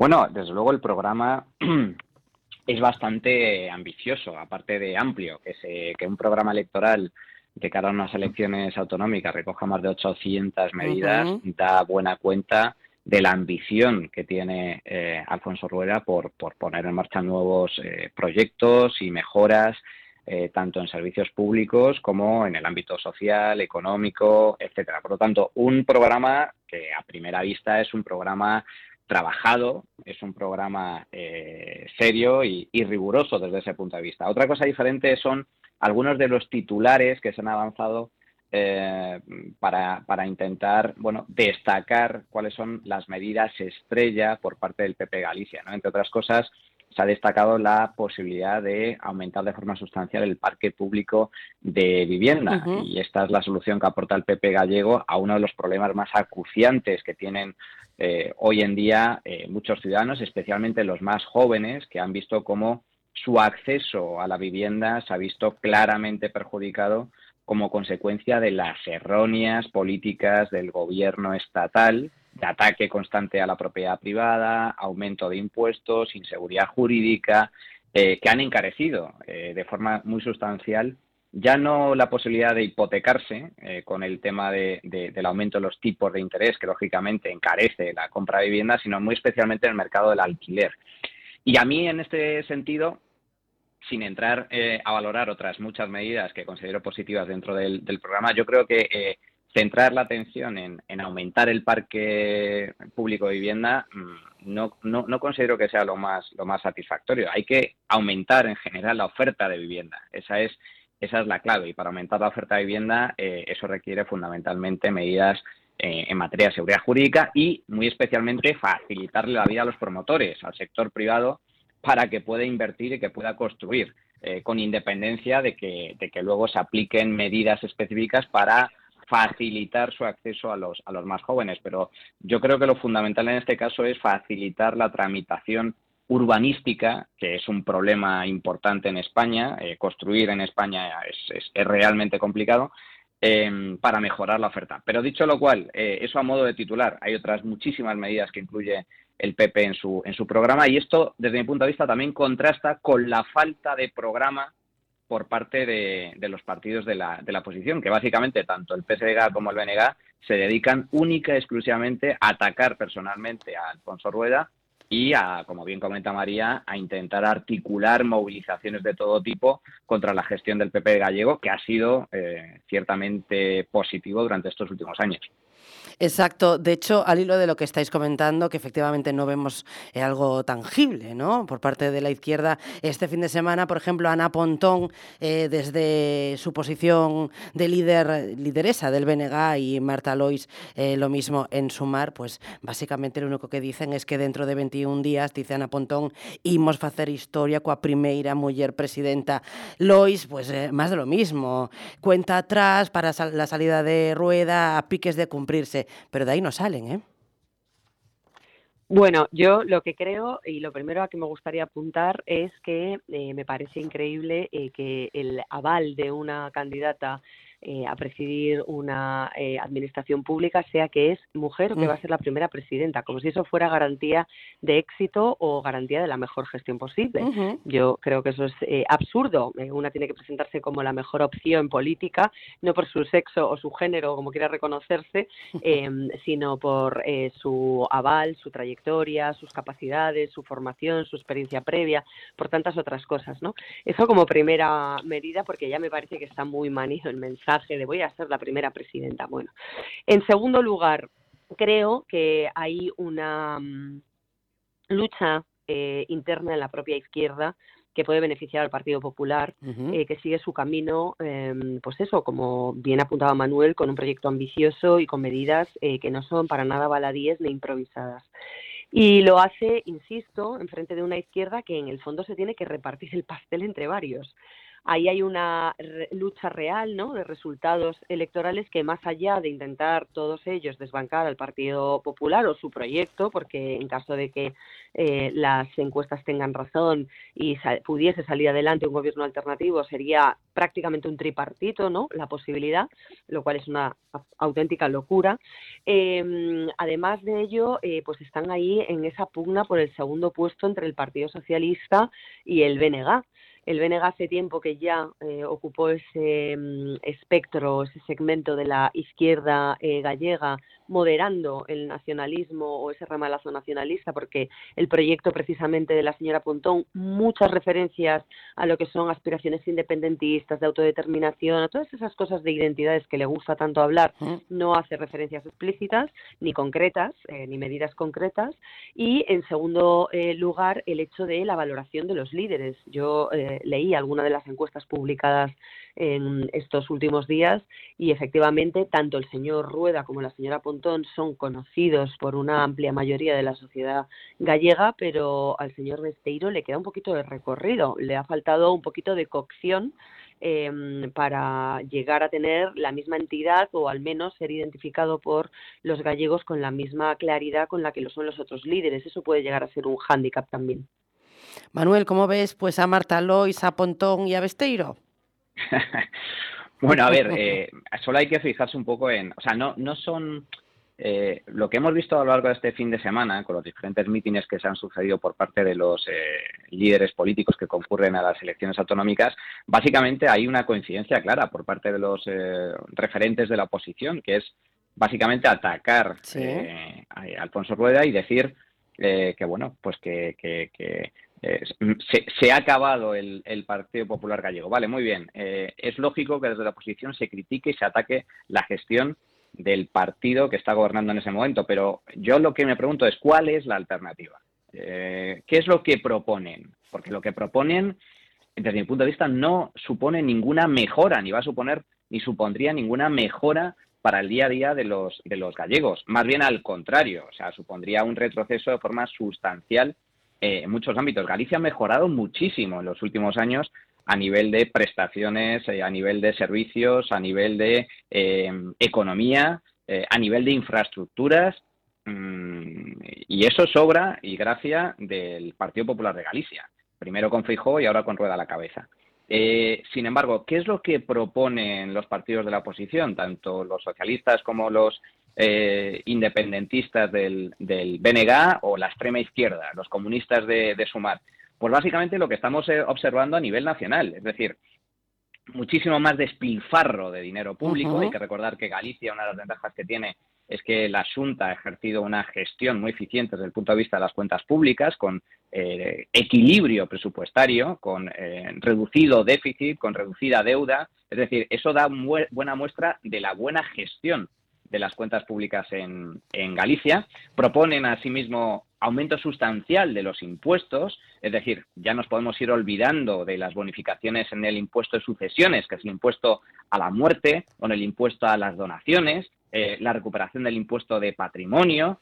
Eh, estamos hablando de una subida muy sustancial de los impuestos eh, sin necesidad de que ello se traduzca en una mejora de la gestión y de los servicios públicos. Y luego, para mí, algo muy importante, que es el ataque eh, sustancial y directo a la, a la propiedad privada.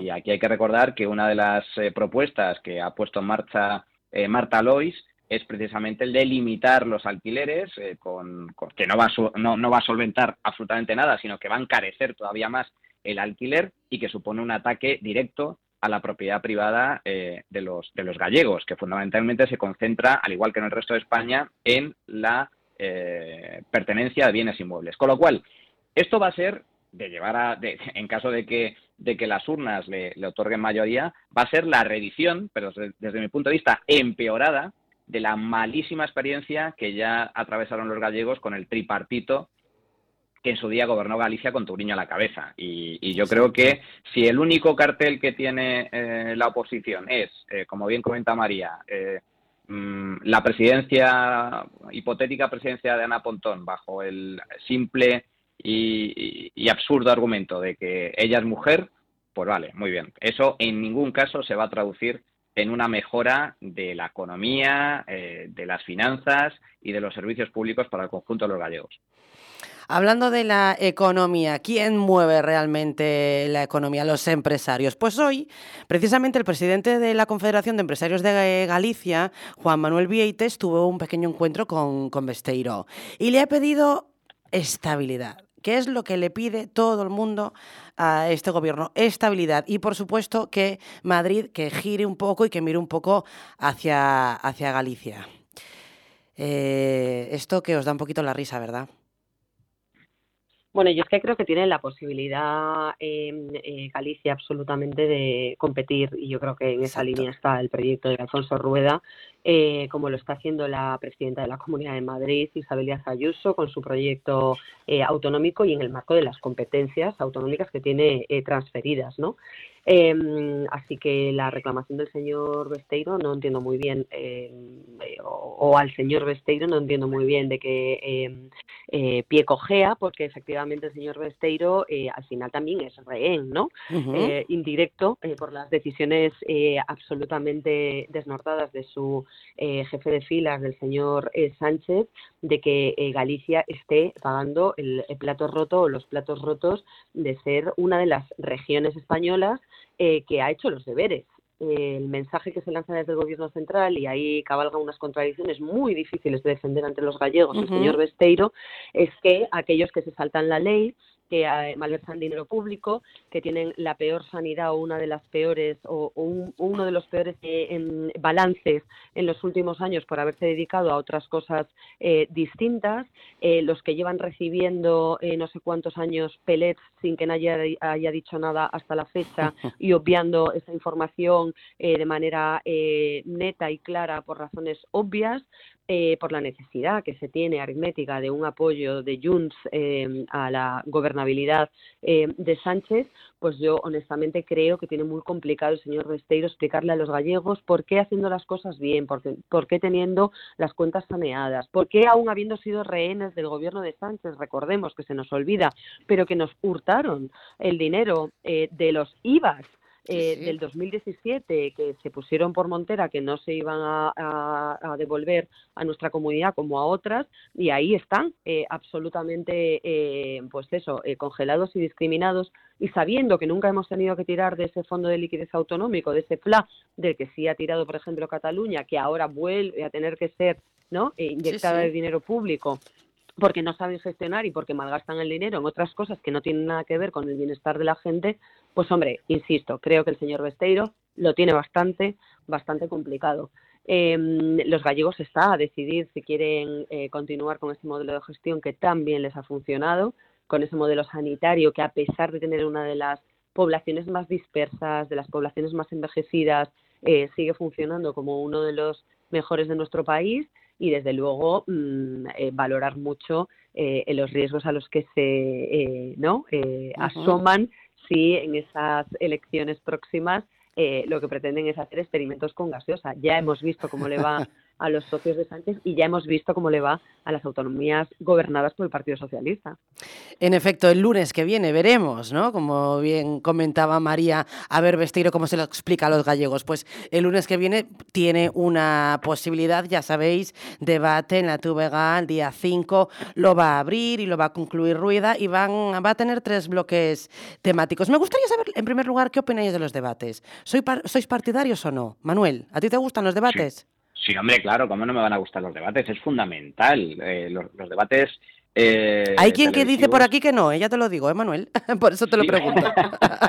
no, a ver, yo, yo creo que, a ver, y, y, además así lo demuestran también las audiencias. Cuando hay un debate, yo, yo no digo estos debates a, a, siete o, la repetición de debates, pero el típico, el típico debate entre los grandes eh, líderes, tanto a nivel nacional también como, como, a nivel autonómico, son muy interesantes y levantan expectación entre, entre el público. La gente quiere ver eh, bueno, eh, que los diferentes candidatos contrasten sus programas, contrasten sus ideas, que argumenten y justifiquen sus políticas o sus medidas y, alternativas. Entonces, yo creo que esto es bueno para otorgar información y también transparencia a los votantes, ¿no? Entonces, eh, y también para calibrar eh, también el perfil y las, eh, las, las, características personales de los diferentes líderes. O sea que, no, no, yo soy muy favorable a los debates electorales. Tampoco se trata de hacer cinco debates. Claro. Basta uno o dos.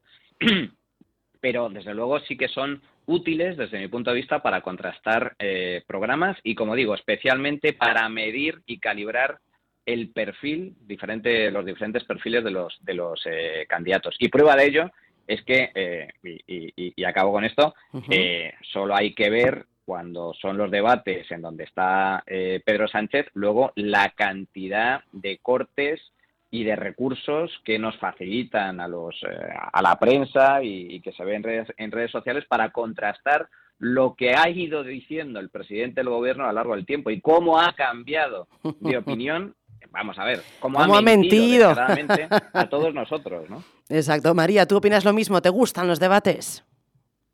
Yo creo que es importante debatir, porque efectivamente en el debate está la crítica constructiva, ¿no? y mm, la autodestrucción de algunos de los candidatos que se empeñan a veces en, políticas y en mensajes y en discursos que les perjudican más de lo que les benefician, aunque ellos no lo sepan o no lo crean. También creo que es una forma eh, de acercar los proyectos al ciudadano, porque al fin y al cabo es cierto que no creo que sean una herramienta exclusiva para el conocimiento de los proyectos eh, políticos. Hoy en día, redes sociales, la interacción directa de los candidatos a través de sus redes sociales, la opinión que se forma, la capacidad ¿no? de los ciudadanos de acceder a esos eh, sondeos ¿no? de una manera casi pues al límite. ¿no? en el propio prácticamente día de las elecciones han cambiado mucho la forma en la que los ciudadanos nos eh, acercamos a las urnas. Pero eso no quita que los eh, candidatos o los presidenciables o los alcaldables, en su caso, cuando son municipales, comparezcan, den explicaciones públicas, se vea si efectivamente tienen el rostro de cemento armado para mentir a aquellos a los que hace cuatro años le pidieron el voto y mm, incumpliendo sus programas o cumpliéndolos y a lo mejor eh, pudiendo sacar pecho ¿no? de haber cumplido esas promesas y de la gestión eh, realizada y sobre todo porque quizás la cultura que tenemos aquí en nuestro país en la que no hay una segunda vuelta eh, electoral, en la que además eh, los eh, diputados comparecen en listas cerradas, frente a otros modelos en los que el diputado casi va puerta a puerta saludando ¿no? a sus vecinos para pedirles el voto, creo que es una buena forma también de poner cara a aquellos que dicen querer representarnos y que se vea eh, también las eh, cualidades, la oratoria, la preparación, la seriedad, eh, los gestos, la forma de vestir que identifican también a los candidatos con la gente que les va a votar para que efectivamente no sean simplemente una persona detrás de unas siglas. Al final, la persona que se presenta a unas elecciones y sobre todo en algunos comicios como los autonómicos los municipales, cuenta y cuenta mucho. Cuenta mucho. Yo personalmente me gusta verlos e incluso silencio el debate de cada uno, unos segundos, un minuto, para ver un poco esa, esa gestualidad, la comunicación no verbal que dice mucho más de lo que, de lo que piensan y de lo que creen. Simplemente a modo de, de información, decir a nuestros oyentes que este debate va a ser el próximo lunes a las nueve y media. Van a estar, obviamente, los cinco, Isabel Faraldo de Podemos, Marta Luis de Sumar, Besteiro PSDG, Pontón Benega y eh, Alfonso Rueda del Partido Popular. Tres temas, eh, tres bloques, eh, por así decirlo. Un primero, políticas económicas y presupuestarias. Un segundo, sobre políticas sociales y financiación del bienestar. Y un tercero, de modelo institucional para hablar de los pactos, de la gobernabilidad y también, por supuesto, de la voz de nuestra comunidad en, en el Estado. Nos quedan tres minutos, María y Manuel, pero me gustaría preguntaros, bueno, por algo de rabiosísima actualidad aquí en Galicia, Alcoa. Alcoa, hoy en teoría ha abierto, ha reiniciado las cubas. Eh, ¿Os fiáis? ¿No os fiáis? No sé qué podéis decir, Manuel. A ver, el, problema, pero ya no solo de, de, Alcoa, sino básicamente de la, de la industria pesada española, es un problema de carácter absolutamente estructural. Eh, y esto eh, es un problema que, afecta no solo a Galicia, sino, a otras grandes industrias del conjunto de, España. El encarecimiento de la, de la energía es un coste muy, muy, muy importante dentro de la industria pesada. Y esto, desde mi punto de vista, no se resuelve como pretende hacer el gobierno mediante, mediante todo tipo de ayudas, subvenciones, etcétera, para reducir ese coste. Si te fijas, es, es, es un sin sentido. Por un lado, el gobierno encarece de forma artificial la electricidad y al mismo tiempo luego eh, reparte subvenciones que pagamos todos para eh, evitar que este tipo de, eh, de fábricas, etcétera, pues acaben cerrando y trasladando su producción fuera del país. Em, con independencia de si ahora se reactiva o no se reactiva, es un problema estructural y de mantener este tipo de políticas absurdas, la industria pesada acabará yéndose al extranjero. Claro, María. Bueno, a mí me parece que es todo un despropósito, ¿no? Porque efectivamente en zonas donde eh, esas industrias son vitales para eh, la pervivencia eh, de la actividad económica, porque no hay otras actividades económicas ni mm, directas ni indirectas, o, estas son más residuales, me parece de todo punto un suicidio dejar que se escapen multinacionales como Alcoa, porque hay más seguridad jurídica, porque hay más seriedad por parte de las administraciones públicas y menos burocracia. Eh, porque em, hay menos trabas eh, eh, fiscales o es más interesante em, el entorno, el contexto en el que se pueden desarrollar em, esas producciones.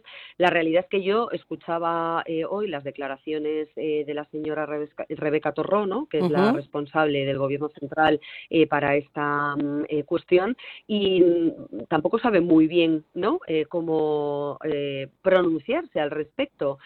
nos confirma que van a poner en marcha las cubas, que al mismo tiempo han solicitado un PERTE por descarbonización y dice eh, la señora Torró, no puedo estar en esa pantalla ahora, no puedo estar en el momento ahora eh, de lo que se está planteando. Sí puedo decir que es conforme vayan pasando eh, los momentos, también iremos acometiendo decisiones. Oiga, señora Torró, mm, yo creo que ya el tema del cual lleva bastantes meses sobre la mesa como para que ahora no sepan ni de qué están hablando, que no sepan efectivamente en detectar las necesidades que la empresa les ha trasladado para ver de qué manera eh, se puede ayudar eh, desde el Gobierno central a mantener esos puestos de trabajo y a cumplir efectivamente con ese pacto eh, entre los trabajadores y la multinacional, que sin embargo pasa por momentos financieros muy complicados. Entonces, mm, creo que los poderes públicos muestran una vez más, en este caso el Gobierno central, cómo hay una desconexión directa con la actividad, con lo que significa la producción privada, con lo que significa arriesgar el capital para poner en marcha proyectos de este tipo que luego, por circunstancias de regulación posteriores no son viables en el tiempo. Eh, es muy complejo defender así un proyecto a largo plazo en nuestro país cuando no hay una certeza de que las cosas van a seguir eh, con un tiempo mínimamente prudencial para este tipo de negocios en vigor. La incertidumbre. Pues eh, María, María Fajardo, eh, Jamardo, perdón, María Jamardo. te, he cambiado el apellido absolutamente, ¿cómo puede ser? María, perdóname.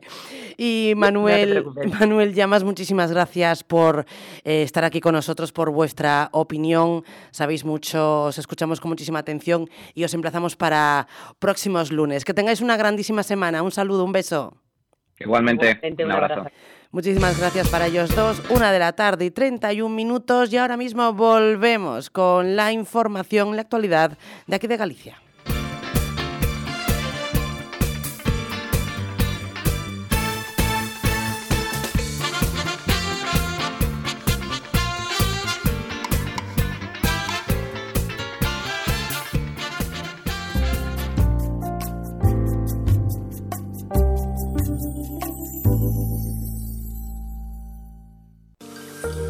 Motor te recomienda los siguientes especialistas. En Lugo, Talleres F. Castro, taller oficial de Renault Tracks. Todo para vehículos industriales. Talleres F. Castro en el polígono doceao 982 20 90 11. En Orense, Neumáticos Kauner. Neumáticos, mecánica rápida y mantenimiento para tu coche. Neumáticos Kauner, Otero Pedrayo 14 988 22 80 59. En Vigo, Low Cost compra, venta de vehículos, coches que cuestan poco, pero que valen mucho. Low Cost Vigo, Florida 175 644 03 0446. Y en Coruña, Automotor Racing, el taller para que tu coche esté siempre en óptimas condiciones. Automotor Racing Nacional 6, kilómetro 605 en Cabanas, 981 43 20 66. Las mejores recomendaciones de Es Motor, tu programa de motor en Es Radio Galicia. Restaurante Casa Ramallo. Llevamos desde el año 1898 ofreciendo a nuestros clientes cocina tradicional gallega. Somos especialistas en guisos caseros, lamprea y caza en temporada y postres caseros. Estamos en temporada de la lamprea. Ven a probarla a la bordelesa o guisada. Restaurante Casa Ramallo, en Royce, a 3 kilómetros de Padrón. Abrimos de martes a domingo. Teléfono de reservas 981 80 41 80. ¿Le preocupan los precios de sus seguros para el automóvil, hogar, vida? Susavila Correduría, líder en Galicia en mediación de seguros, le ofrece soluciones integrales con los mejores precios del mercado.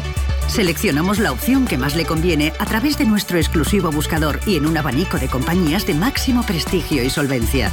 Recuerde, en Susavila encontrará los mejores precios con una atención profesional próxima y personalizada, donde el trato y calidad de servicio figuran como lema principal. Consúltenos en cualquiera de nuestras oficinas en el 902 300 506 o en www.susavila.com. No pague de más por sus seguros. Una sea Susavila. Siempre es buen momento para sentirse mejor. Clínica de Corps en Enrique Mariñas 32, Sport Center Coruña en Mato Grande. Unidad de referencia en cirugía y medicina estética, con un equipo liderado por el doctor Juan Luis Morán Montepeque y la doctora Encina Sánchez Lagarejo, con más de 30 años de experiencia. Pide tu cita en el 981 14 52 10 decorps.es.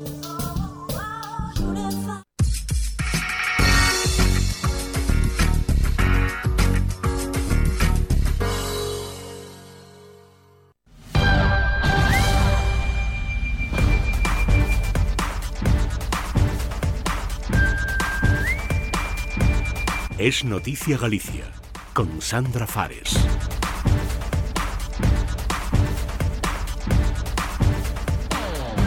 Y comenzamos. Saludos, muy buenas tardes. Nuestro informativo en este lunes 29 de enero. Hoy escucharemos el comentario económico de nuestro colaborador Luis Touriño, pero antes, como siempre, les contaremos las últimas novedades que llegan aquí a Galicia. Al final será el momento de la información meteorológica y también la deportiva. Esta última de la mano de Álvaro Aldrey en nuestro Es Deporte Galicia. Arrancamos.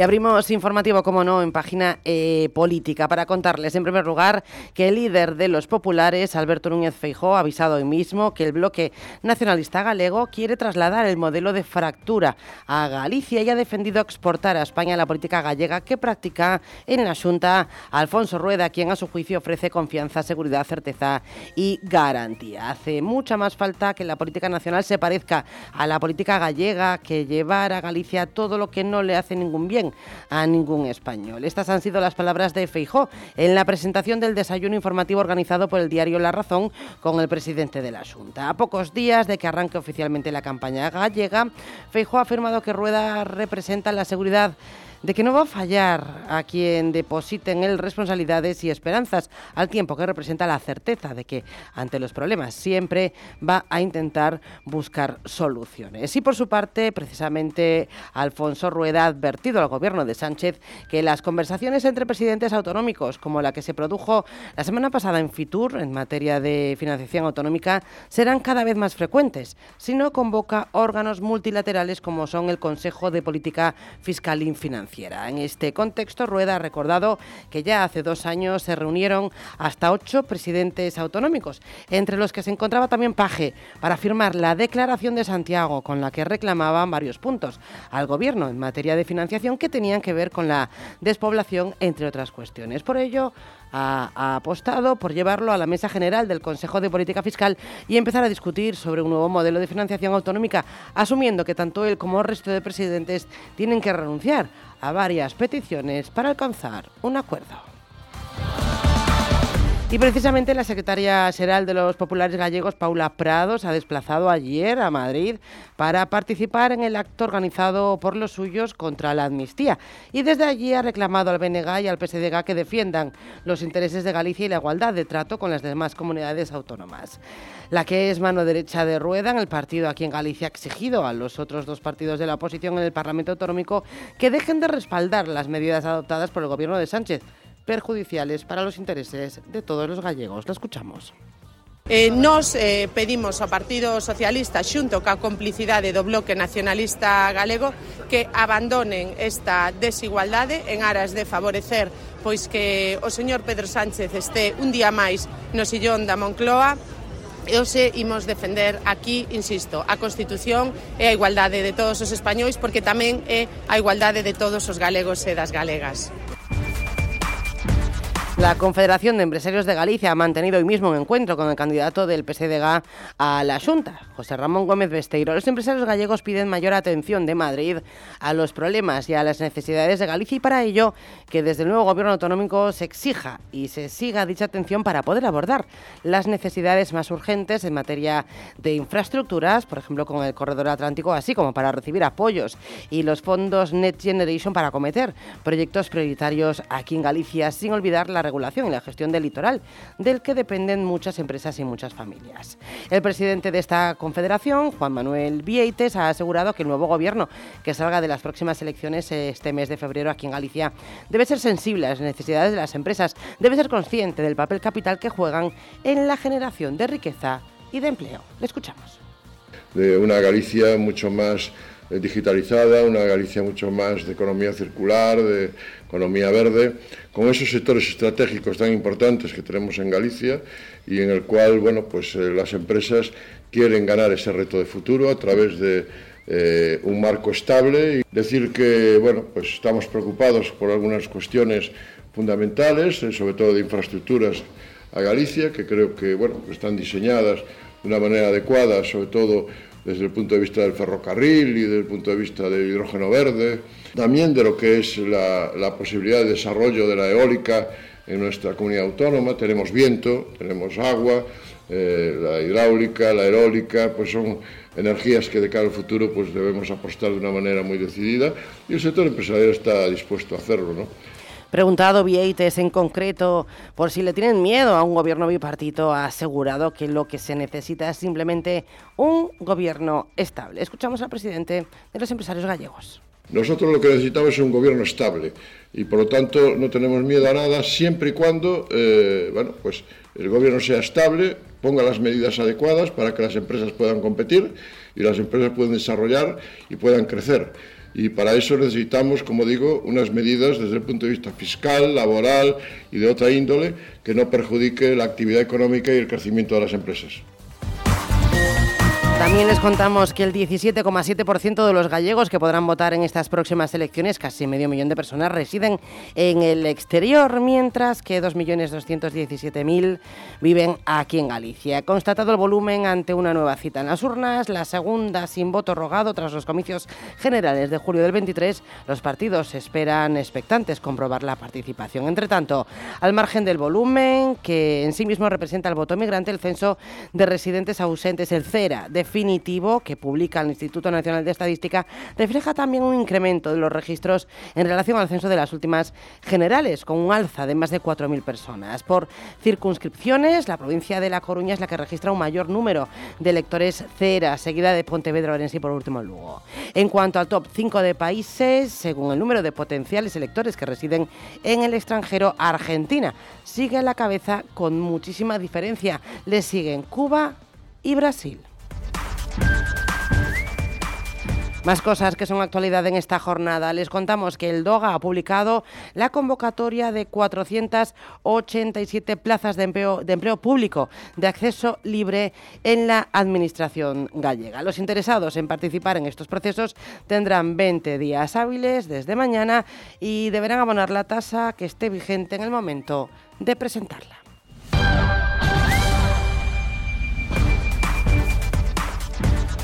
Y empezamos nuestra sección de informaciones locales. Como siempre, abrimos este apartado en la provincia de La Coruña y les contamos que la banda de rock experimental Swans hará una parada en La Coruña. Será el próximo 19 de febrero a las 8 de la tarde con un concierto en el Teatro Colón. El, el Ayuntamiento Herculino destaca que será la única actuación en Galicia de este grupo estadounidense en el marco de su gira europea, que eso sí incluye Madrid y Barcelona. En Pontevedra les contamos un suceso que ha ocurrido en Vigo. El cadáver de un hombre de 87 años ha sido localizado flotando en el mar en las inmediaciones del puerto, en concreto en el Espigón 4 a escasos metros del Auditorio Mar de Vigo. El hallazgo se produjo sobre la una de la tarde de ayer y al tener conocimiento de los hechos el 112 movilizó los medios de salvamento marítimo del Servicio de Guardacostas de Galicia, también de la Guardia Civil y las policías nacional, local y autonómica. En Orense, Galicia se ha despedido este último fin de semana de enero con unas temperaturas atípicas para esta época del año. Por ejemplo, el mercurio ha alcanzado este domingo en Orense los 21,4 grados. Y terminamos en Lugo para contarles que una nueva concentración en el municipio de Monforte ha reclamado la vuelta del tren nocturno a Barcelona, que está suprimido desde la pandemia.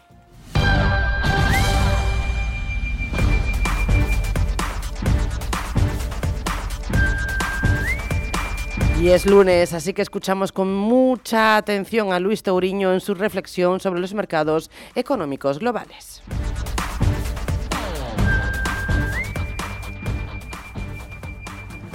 Buenos días. Empiezo como terminé la semana pasada, hablándoles de China ya saben la importancia que tiene el consumo asiático en, Europa, por eso, por eso mi seguimiento y mi preocupación.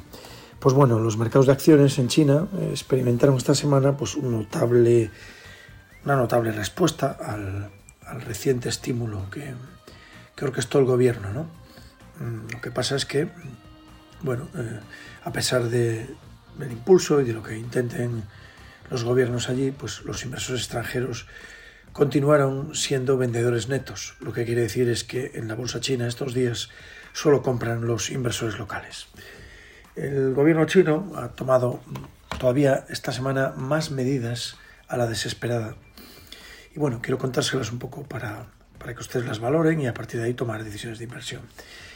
En la parte de, bancos centrales, su Banco Popular, eh, lo que equivale a nuestro Banco Central allí, pues han anunciado un recorte de, de, tipos, 50 puntos básicos eh, para las reservas que tienen los bancos, y eso viene a ser una inyección de capital de 136.000 millones de dólares. A su vez, el Banco Popular de China va a reducir la tasa de refinanciación y de descuento en los préstamos en 25 puntos básicos. Esta medida principalmente va a apoyar a la agricultura y a las pequeñas empresas. También se han tomado medidas, la verdad que muy contundentes, en la parte de las empresas públicas. ¿no? Se van a evaluar a los CEOs de estas empresas en función del rendimiento de las acciones. Eh, es una medida indudablemente original. Ni siquiera en el país más capitalista, que es Estados Unidos, veríamos algo así. Sugiere que hay un sentido de desesperación por, impulsar los precios de los mercados. Típicamente cuando vemos medidas desesperadas es porque no se vislumbra el fin del ajuste. Por otra parte, pues quieren formular también, van a movilizar 278.000 millones para mm, que a través de un fondo de estabilización con dinero estatal pues compren eh, empresas cotizadas. ¿no? Lo más probable es que esto eleve temporalmente el precio de los índices, pero como digo yo, una vez que se agoten los fondos, pues, todo volverá a su cauce. En fin, en resumen, las autoridades llaman a un mayor apoyo al mercado de valores y para lograrlo pues impulsan una batería de medidas de naturaleza diversa, medidas de política monetaria, canalización de fondos de empresas estatales, modificación de incentivos para los ejecutivos de las empresas y eh, también restricciones en la venta de valores como les comenté la semana pasada. ¿Qué puede pasar? Pues es bastante posible que el mercado experimente una reacción al alza durante un tiempo Tal vez en los próximos días veamos a los mercados chinos al alza. Como tal, sospecho que el mercado chino podría seguir estando fuertemente influenciado, como saben, por fundamentos adversos y eso es su política exterior, especialmente hacia Rusia y también en la relación que tienen con Taiwán. Por más barato que pueda estar el mercado chino, ninguno de estos impulsores fundamentales es probable que cambie. Con todo ello, mi recomendación y la exposición al mercado chino debe ser cero y espero no equivocarme. Buena semana para todos. Galicia de norte a sur, en Es Radio Galicia.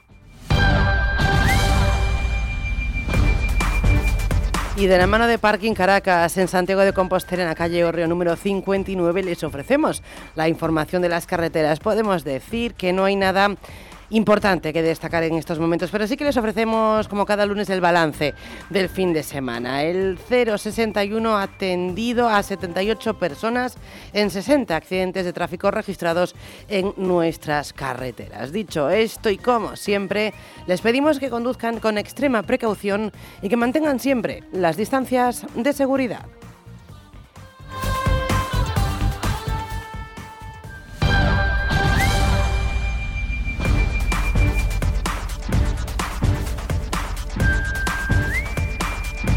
Y ya tenemos con nosotros a Joel Cid de Meteo Galicia. Joel, muy buenas tardes, bienvenido. Hola, muy buenas tardes. Cuéntanos, por favor, cómo va a quedar este lunes. Bueno, por nas próximas horas teremos a influencia dun frente pouco activo que irá, irá entrando polo oeste da comunidade, deixando os ceos mm, con nubes e claros, con chubascos máis probables na zona de Barbanza, Fisterra, Cidade de Coruña, incluso Cidade de Santiago. No resto, nubes e claros, vento de componente sur foros a moderados e temperaturas moi agradables. Fantástico. Pues Joel, disfruta de lo que queda de lunes. Muchas gracias. Igualmente, un saludo.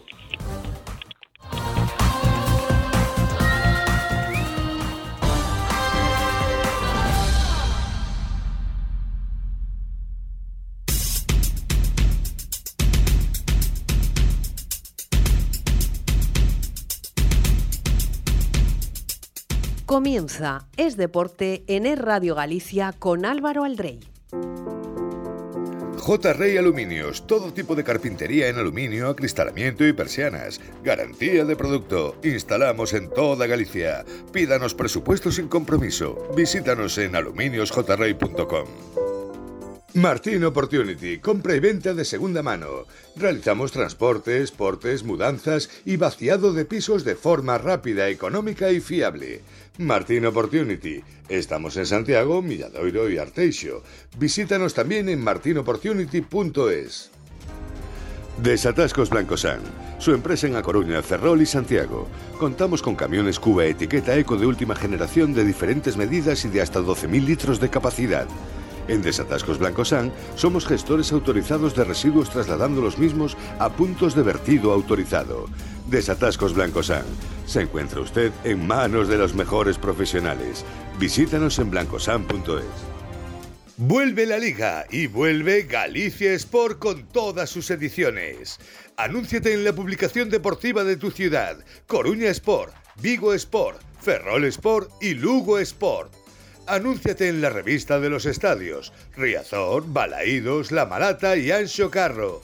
Haz que se vea tu empresa. Gran difusión en accesos al estadio, hostelería y comercios. Audiencia de más de 500.000 espectadores. Ojo, plazas limitadas. Reservas en galiciasport.com.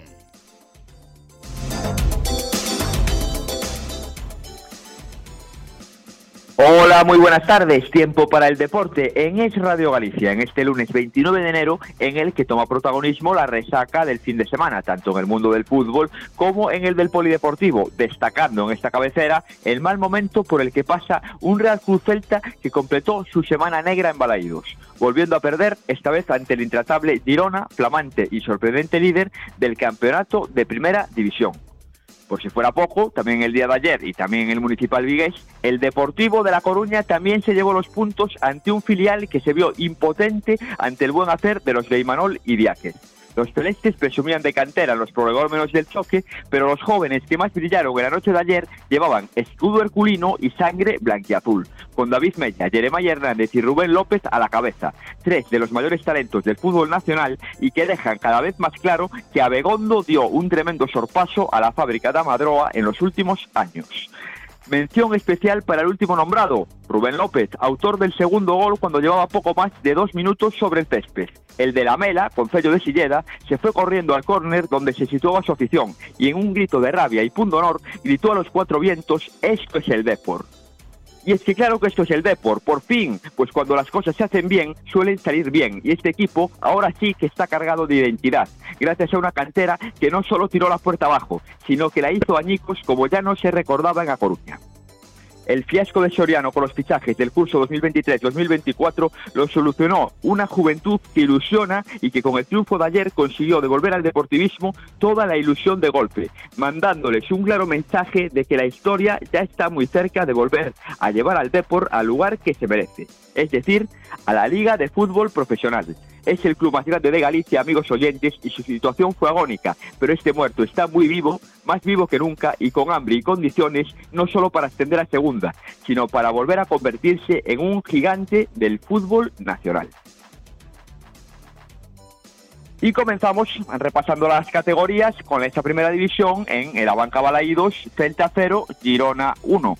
Portu en el minuto 20 marcó el gol de los visitantes y fue definitivo. El Celta pudo puntuar, pudo puntuar, lo mereció, desde mi punto de vista no. Eh, rueda de prensa de Rafa Benítez, esperpéntica. Está entrando ya Rafa Benítez en el mismo, en, el, en- en los mismos derroteros que entraron otros entrenadores previamente en el Celta. No hay justificación a las cosas que dice en rueda de prensa. No hay justificación a que no haya autocrítica. Y habla de populismo. Dice que la autocrítica es populismo. 17 puntos en una vuelta y justificarse sí que es populismo. Eso sí que es populismo. No en una vuelta, en 21 partidos, que aún es peor. Yo si soy el Celta no lo dudo. En este momento eh, hay que tomar medidas y yo cambiaría de entrenador. Me mojo, me gusta Benítez como entrenador o, o me gustaba, porque viendo lo que estoy viendo ya no, y aún encima su discurso es totalmente negativo y no tiene nada que ver con el celtismo ni con este club. O por- al menos desde mi punto de vista. La cantera del Celta también necesita mucho más protagonismo. Hay un Claudio Giraldez esperando su oportunidad, como pide el público, porque lo cantó tanto en el encuentro del primer equipo como el del filial. Y yo creo que en el Celta igual va siendo horas de que le den la oportunidad a alguien de la casa tras pasar técnicos y técnicos y técnicos en los últimos años sin dar ninguno con la tecla. Y es normal que no den con la tecla, porque en el fútbol la identidad es importantísima. Y aquí vino gente al Celta que no sabe lo que es el Celta y no hay que obligarla a ello, a que lo sepa. Bueno, o sí, hay que una vez que firmas, a, a- a partir de ahí hay que obligarlo a ello, pero antes de llegar, ni idea de lo que es todo esto. Y ahí comienza el problema, al menos desde mi punto de vista. Después, Racing de Ferrol. Pues, lo del Racing de Ferrol es que no tiene ya sentido ninguno. Ayer estaba cerquita de sacar un punto en Gijón, pero es que se llevó los tres. En el tiempo de descuento, el Racing se lleva los tres puntos con un gol de Robert Pierre en propia meta ya, con, bueno, de Sabin Merino, ¿no? ahí estuvo, no se sabe bien quién le dio, si fue, si fue Sabin, si fue Robert Pie propiamente, pero es que es lo de menos. Lo importante es Sporting de Gijón 1, Racing de Ferrol 2 y los departamentales que están en la pelea absoluta por el ascenso a Primera División. La permanente la tienen en el bolsillo total y absolutamente cuando queda casi toda la segunda vuelta por jugarse y ahora ya solo a los de Cristóbal Parralo solo les queda ilusionarse mejor año ya es imposible eh, prácticamente tener. Segundos en la tabla, terceros en la tabla, empatados con el segundo que es el Eibar y pues tampoco muy lejos del Leganés soñar con el ascenso, lo dicho, no es una utopía en Ferrolterra y deben de ilusionarse más que nunca y ir a por todas, a por este sueño, llenando a Malata en todas las jornadas de aquí al final. La victoria de ayer recuerda aquella de Alcorcón, de la pasada campaña, que era que se decía, es que este Racing está capacitado para todo. Pues yo ayer el Racing lo vi capacitado para todo en la segunda división. Yo creo que el Racing puede ser un candidato hasta el último de los minutos para lograr el ascenso directo y yo creo que es un candidato tremendo a jugar el playoff. Eso es lo que yo pienso. Esperemos que, pues que no esté equivocado en esta, en esta ocasión. En la primera red, eh, lo que dijimos, Celta Fortuna 1, D por 2, marcó Pablo Vázquez y Rubén López. El segundo gol es un golazo de Rubén, arrancando eh, desde hacia el lado izquierdo y sacándose un zapatazo al segundo palo, que pues cuando nadie se lo esperaba, golazo. Y el primero, pues eh, un rechace que allí aprovecha Pablo Vázquez para, para batir a Rubén. El Celta recortó eh, distancias en el minuto 93 con un gol de Manu Garrido, un jugador que dirigió y Manu que en su momento, como reconoció en, rueda de prensa. Alenteiro 1, Teruel 1, fue una pena golazo de pibe de falta en el minuto 34, pero en el segundo acto empataron los aragoneses, que por cierto son los colistas, pero aquí en esta liga no hay rival pequeño y Guillén Naranjo pues puso las tablas definitivas. El Lugo volvió a la senda del triunfo y era muy necesario. Minuto 25, Willy Ledesma, tanto definitivo del choque, Lugo 1, Real Sociedad B 0. La segunda parte tocó sufrir, pero por lo menos el Lugo lo supo hacer y se reengancha un poquito pues a la pelea por el playoff. Está a seis puntos del, del playoff, pero por lo menos va dejando atrás pues lo que podría ser pues complicarse la vida con, con la zona de descenso cerca, por decirlo de alguna manera. Está bien colocado ahora el el Arenteiro y el Lugo, que bueno, se esperaba bastante más de ellos, pero hay que ir conformándose. Tal como fue todo, hay que ir conformándose al menos por el momento. Segunda federación, Compostela 2, Covadonga 0, no fue el mejor partido de los de Michel Alonso, pero lo sacaron. Marcó para par, nada más comenzar la segunda parte, en la primera jugada de la segunda parte, minuto 46, y Manu Barreiro, que es sin duda uno de los mejores artilleros de la categoría. Cayón 2, Coruso 1. Marcó Vanderson, pero no valió para nada el gol. Ganaron los cántabros. Deportivo Fabril 2, Marino del Banco 2. Remontó el Fabril, el gol del Marino, el, el, gol de Aitor, lo remontó Kevin Inájera, minuto 56-74, pero en el tramo final Miguel le dio, la, le dio las tablas al conjunto asturiano, pues a la serie de un córner de cabeza, un fallo garrafal del, de la defensa fabrilista. Racing Villalbés 0, Rayo Cantabria 1. Comienza a complicarse las cosas para el Racing Villalbés, pero la realidad dice que está fuera del descenso, fuera de la promoción y pues deben de seguir deben de seguir insistiendo en, en esta idea. Ourense 2, Arandira 0, recupera el liderato tras el empate del Pontevedra en Langreo. Los goles del Ourense, Amin de penalti y nuevamente Amin. Mañana continuaremos con el mundo del polideportivo, les deseamos una feliz tarde y lo dicho, un saludo y hasta mañana.